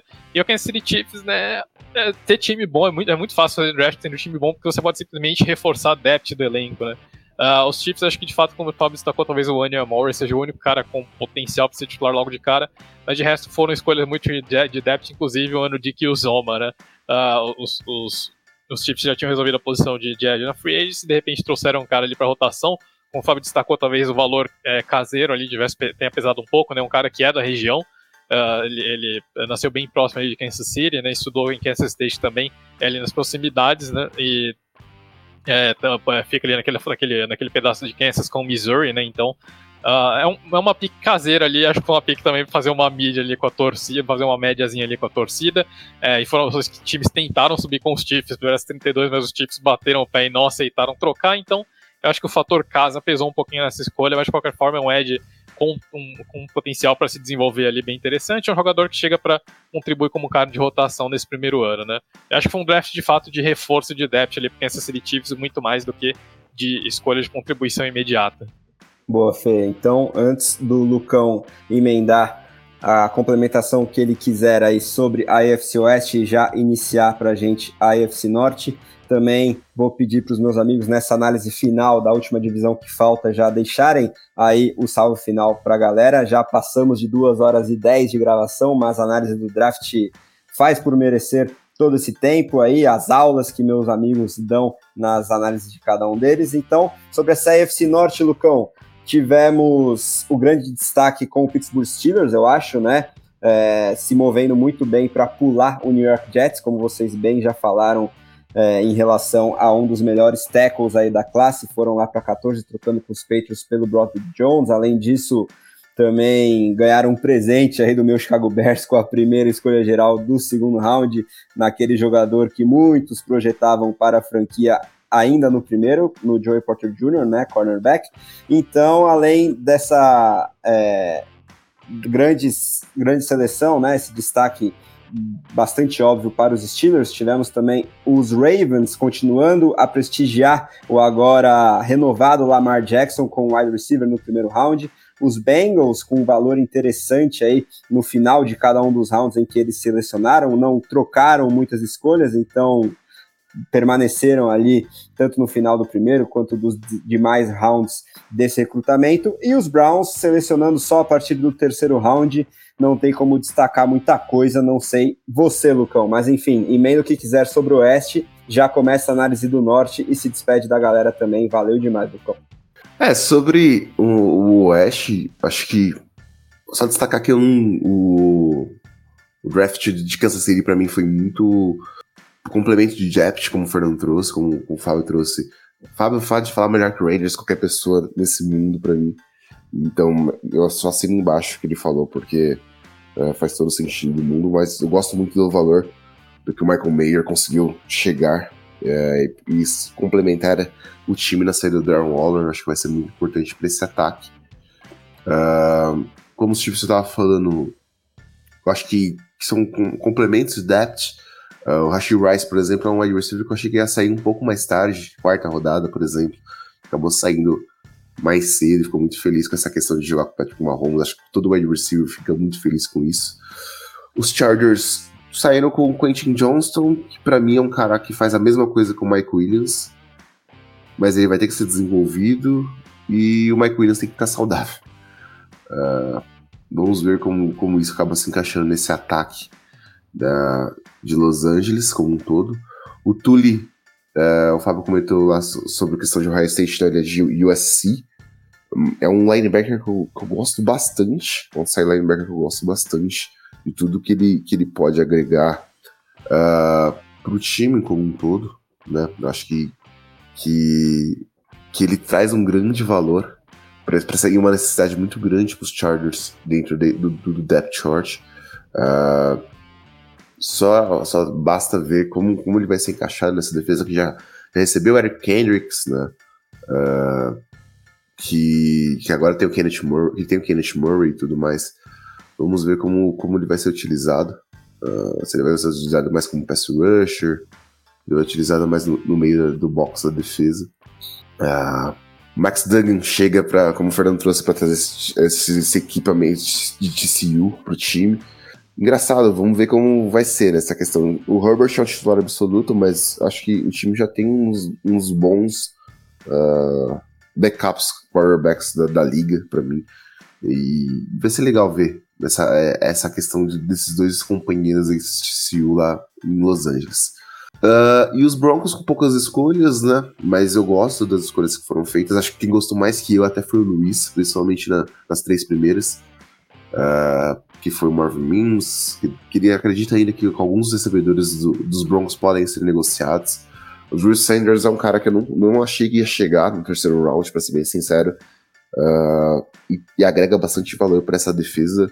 O Ryan Moss é um cornerback que, que é bastante físico, ele consegue trazer e extrair melhor um complemento para esse, esse corpo de, de corner que o time já tem, né? Mas falando agora do norte, Steelers, para mim, os grandes vencedores do draft, tá? Broderick Jones, um offensive tackle que vai trazer muito valor para uma linha ofensiva e uma necessidade do time extremamente importante. Os Steelers deram sorte, é a palavra é sorte, realmente, de ter Joey Porter Jr. caindo uh, no colo do, da franquia, para ser bem sincero. Eu não esperava que o Joey Porter ia cair pro segundo round. Uh, e caiu de uma forma fantástica. E o time ainda teve a questão do Darnell Washington caindo também por lá. Para mim é uma grande pick uh, no fim do, da terceira rodada. Eu acho que por mais que, o, time, o time já tenha um Tyrant, né? Acho que, o Washington traz um complemento muito importante e mostra que o time vai investir cada vez mais no Kenny Pickett. Acho que os Steelers vão, vão agregar valor o máximo que puder no, no Kenny Pickett. Por mais que tenha o Pat Frymouth, o Washington traz uh, um, uma questão, principalmente nos bloqueios, essa questão da linha ofensiva, uh, que é muito importante para o time como um todo. Acho que, que vai agregar bastante é, para o time e para essa linha ofensiva. Ele vai ajudar muito nesses bloqueios. Uh, os, os Bengals traz, trazem o Marius Murphy para um complemento de uma linha defensiva que, para mim, já tem dois jogadores muito importantes. Uh, você pegar para o, o Sam Robert uh, e o Trey Hendrickson, para mim, são uma dupla de pass rushers incrível. E agora tem o Miles Murphy que vai ajudar ainda mais uh, essa defesa, que vai ajudar ainda mais essa pressão, uh, que, é, que, é, extremamente importante para isso. Ainda trouxeram o DJ Turner, que é o corner mais, mais rápido desse draft, né? Que pode trazer uma profundidade maior para esse depth. Uh, não, não acho que ele chega como, como um titular, ele vai entrar nessa rotação com o Taylor Breach com a Ayuzui, mas vai agregar para esse time com todo o Jordan Battle. É outro safety que eu gosto, que vem de Alabama, que vem de uma escola de safeties muito boas, que vai entrar nessa rotação. Uh, ali como strong safety. Eu acho que com, com um tempo desenvolvido ele vai passar a ser titular do time como um todo. Então gosto do, do, do draft que os Bengals fizeram até então. Mas gosto muito mais do que os Ravens conseguiram agregar valor com o Zay Flowers. Acho essa profundidade que ele vai trazer junto com o BJ. Uh, Lamar Jackson não renova contrato à toa. Acho que vai ser muito bom de se ver uh, como esse, esse, ataque aéreo vai, vai dos Ravens como tudo vai ser desenvolvido, se o Lamar vai conseguir passar melhor a bola. Uh, como o Lamar ele vai desenvolver ainda mais como passador de fato, né? Porque agora ele não tem o Del Beckham, não tem o Zay Flowers. Uh, o time ainda tem profundidade com o Nelson Aguilar, uh, tem o Rachel Battleman, que a gente espera que fique saudável, né? Uh, tem o J.K. Dobbins como running back. Mark Andrews vai ser desafogado um pouco. E ainda tem o Zay Likely como reserva. Então acho que, querendo ou não, de passadores, o time como um todo está bem. Uh, espero que a linha ofensiva se mantenha saudável para que, que, o jogo corrido, que é o, que é o principal fundamento dos, dos Ravens, é, consiga se constituir. E na defesa eu vou ter uma questão muito complicada aqui, né? Trenton Simpson é um cara que caiu na terceira rodada, não imaginava que ele fosse cair por lá. Mas o time já tem o Rokan Smith. O que, que o time vai fazer de fato com esse corpo de linebackers, né? Uh, Fábio daqui a pouco vai poder falar melhor sobre isso, mas o time vai jogar com o Rokan Smith e o Trenton Simpson, o, e o Patrick Quinn vai continuar como titular uh, pelo lado direito como inside linebacker. Uh, eu não sei se o Patrick Quinn continua nesse time, tá? para ser bem sincero, mas eu gosto do corpo de linebackers que o time vai ter por agora e facilita também a, a vida dos do defensive backs. Kyle Hamilton vai estar para o seu segundo ano se desenvolvendo, ainda tem o Marcus Williams, o Marlon Humphrey. Vai ser bem interessante ver essa defesa dos Ravens mais uma vez. Uh, gosto que o time pegou na sétima rodada o Voorhees, que é um cara que não vai jogar esse ano, mas é um guard que vai agregar bastante para esse time no futuro, no ano que vem, quando ele se recuperar da, do rompimento da, no ligamento do joelho que aconteceu lá no, no Combine. E falando rapidinho, rapidamente sobre os Browns, é um time que escolheu só a partir da terceira rodada, mas traz uma profundidade, aumenta a profundidade de wide receivers com o Cedric Tillman, né? Que é um cara que, que foi o segundo recebedor atrás do Hyatt lá em Tennessee, é um cara que consegue esticar bem o campo também, mas é, faz algumas funções que eu comparo um pouco até com, o Donovan People Jones, então Vamos ver o que vai ser. A princípio, acho que ele vai ser um, um, reserva da Mari Cooper, mas é um cara que também precisa se manter saudável. Uh, o Siak Ika é um defensive tackle extremamente grande, mas precisa ser muito polido. Vamos ver como essa defesa vai trabalhar com, esse, essa montanha lá, como nose tackle, muitas vezes jogando. Uh, gosto da escolha do Down Jones, acho que o ofensivo, um right tackle massivo, uma, uma, uma linha ofensiva que é muito forte. Mas eu quero ver como ele vai ser encaixado nessa, nessa sessão aérea, porque já tem o Jedrick Wills, uh, o time já tem o Jake Conklin como right tackle. Uh, eu acho que o Donald Jones já chega com um reserva imediato da posição, mas é um reforço muito importante para mim dessa linha ofensiva. Uh, que eu quero ver muito como os Browns vão trabalhar e ver se eles conseguem melhorar para esse ano de 2023. Né? Essa, essa divisão, na verdade, ela traz uh, três drafts que estão entre os melhores ali, entre os melhores dez, provavelmente. Que é Ravens, Bengals e Pittsburgh, né? O Pittsburgh seria o meu destaque final, então já faço ele agora, na verdade. Acho que o que os Steelers fizeram nesse draft foi muito inteligente. Eles pularam uh, os Jets para garantir o seu, o seu offensive tackle. Uh, não pagaram muito caro por isso, na minha opinião. Uh, buscaram um, um, novo defensor para DL no Ken Bateman, que eu acho que sim. a gente sempre fala no draft, né? Ah, esse cara pode se desenvolver, esse cara pode se desenvolver. quando a gente vai analisar mesmo jogadores de dias 2 e 3, né, muitas vezes acabam não entregando quase nada. Né? Mas o Keanu Baton ele é, ele é um jogador que, com essa companhia toda que ele tem lá, com o Job, Cam Hayward, T.A. Watt, ele é um jogador que sim, que pode produzir bastante, e eu acho que isso a mesma coisa vale pro Joe Porter Jr., né? Ele já tem uma qualidade bem mais, mais é, visível, né? O Porter Jr., só que é um cara que vai poder jogar com o Patrick Peterson, né? Acho que é um sonho de um jogador jovem jogar com um veterano consagrado como ele. Tem também ainda na figura dos DBs ali o Minka Fitzpatrick, que vai ajudar bastante o desenvolvimento, e o Darnell Washington, acho que só caiu, é, falaram muito de um, um problema de joelho nele, né? Acho que é um, é um, é um jogador que também vai, vai ajudar bastante, especialmente uh, pode acabar bloqueando bastante ali para esse jogo corrido se estabelecer lá, lá nos Steelers, que estão uh, começando essa era Pickett e eu acho que vai ser bem interessante a gente acompanhar uh, os negócios lá em Pittsburgh. É, o, os Browns parecem um passo atrás dos demais, né, da, da, das escolhas é, que eles fizeram. Particularmente, eu fico, eu fico mais, ah, mais contente assim com com o Ica mesmo, que é esse defensive tackle. Acho que pode ele pode aproveitar o fato de jogar com o Miles Garrett, né? Isso é sempre interessante. E a grande questão segue em, em, ao redor do quarterback, né? Se ele vai conseguir retomar o que ele jogava em Houston ou não.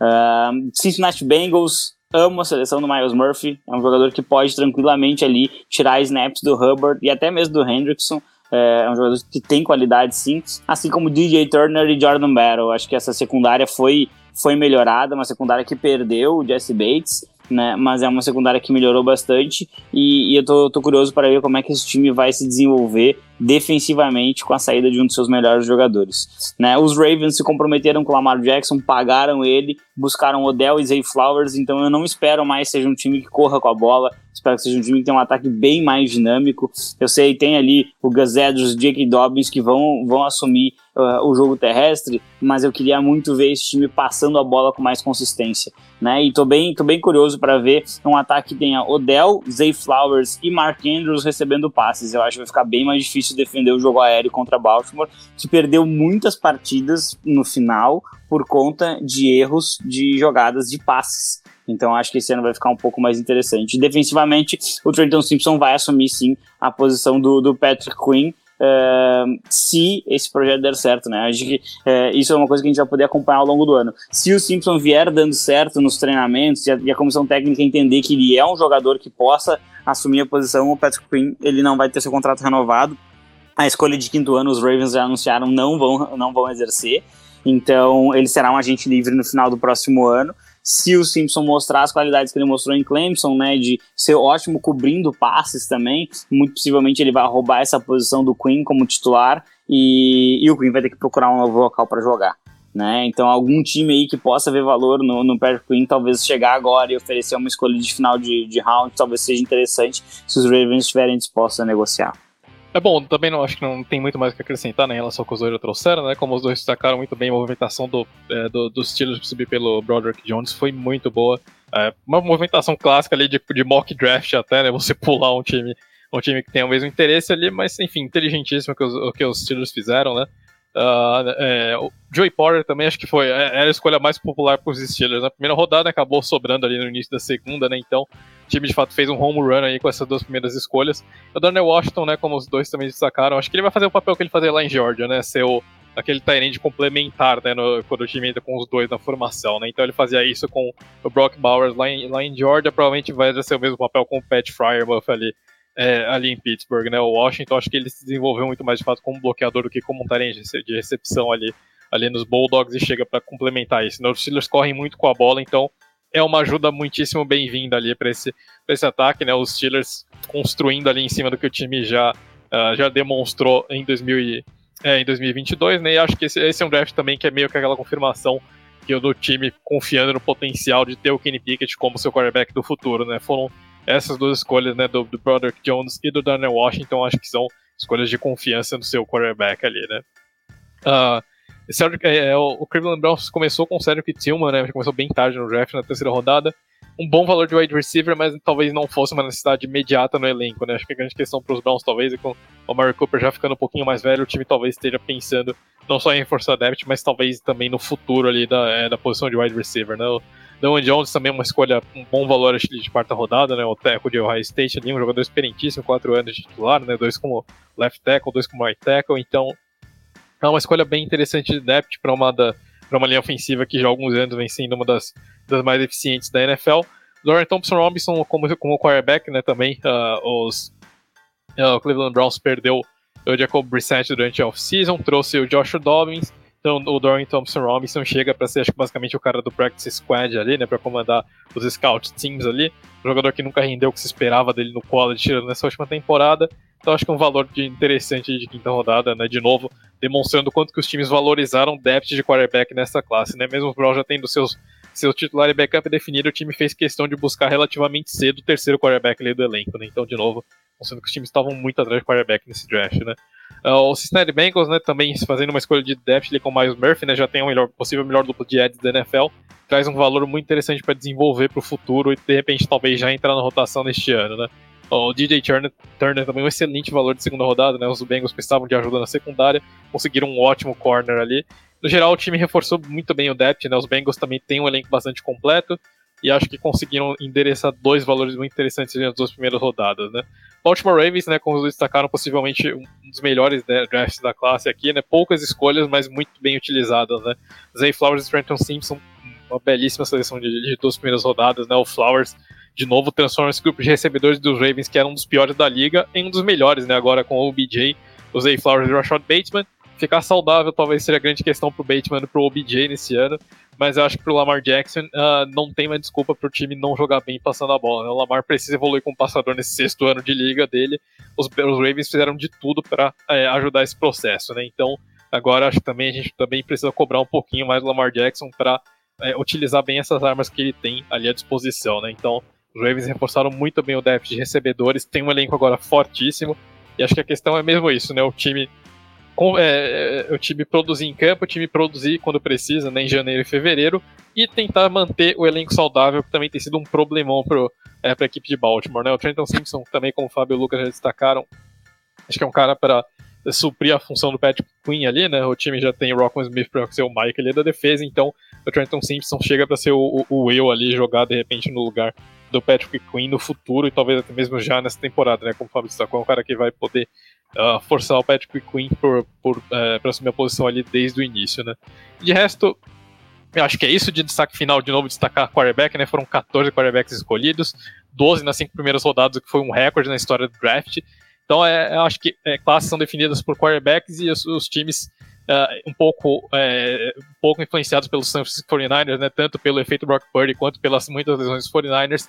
Tivemos 64 quarterbacks eh, jogando né, na última temporada também como titulares, né, então mostrando que te, não só você ter o seu franchise, mas você ter depth na posição de quarterback é importantíssimo porque estatística mostra que você em algum momento muito provavelmente vai precisar do seu reserva ali, né? Então os times concentraram bastante nessas escolhas de quarterback ali no final. E de novo vai ser bem, tô bem curioso para ver se alguma dessas escolhas vai render um Brock Purdy ali, né, um cara que se desenvolve bem nas últimas rodadas, ou só foram escolhas de depth ali, né, mas acho que é uma tendência que a gente vai observar bastante nos próximos anos ali, acho que a gente vai ver cada vez mais e mais times se preocupando em selecionar depth de quarterback, né, mas de resto é isso, gente, muitíssimo obrigado, desculpem pelo podcast longo, mas eram 259 jogadores pra gente abordar, então eu acho que é, isso, isso acaba sendo consequência. De resto, é isso, valeu. E vamos ali, que daqui a pouco, né? Falta pouco ali para a temporada já começar para valer. Maravilha, amigos. Agradeço demais aí pela análise mais do que completa desse draft. Também a quem permaneceu com a gente ao longo de toda essa maratona de mais de duas horas e meia. E lembro que esse episódio foi editado pelo Estúdio WPcom, que trabalha com gravação, edição e produção de podcasts, videocasts e áudios comerciais em geral. Se você tiver um projeto que quer tirar do papel, entre em contato com o PIC pelo telefone ou WhatsApp DDD 54 996205634 ou entra lá no site grupowpcom.com.br barra estúdio. Em nome de Fábio Garcia, Fernando Ferreira e Lucas Oliveira, eu sou André Amaral e essa foi a edição número 116 do podcast The Playoffs com o review completo do NFL Draft 2023. Muito obrigado por nos ouvirem, um grande abraço e até a próxima!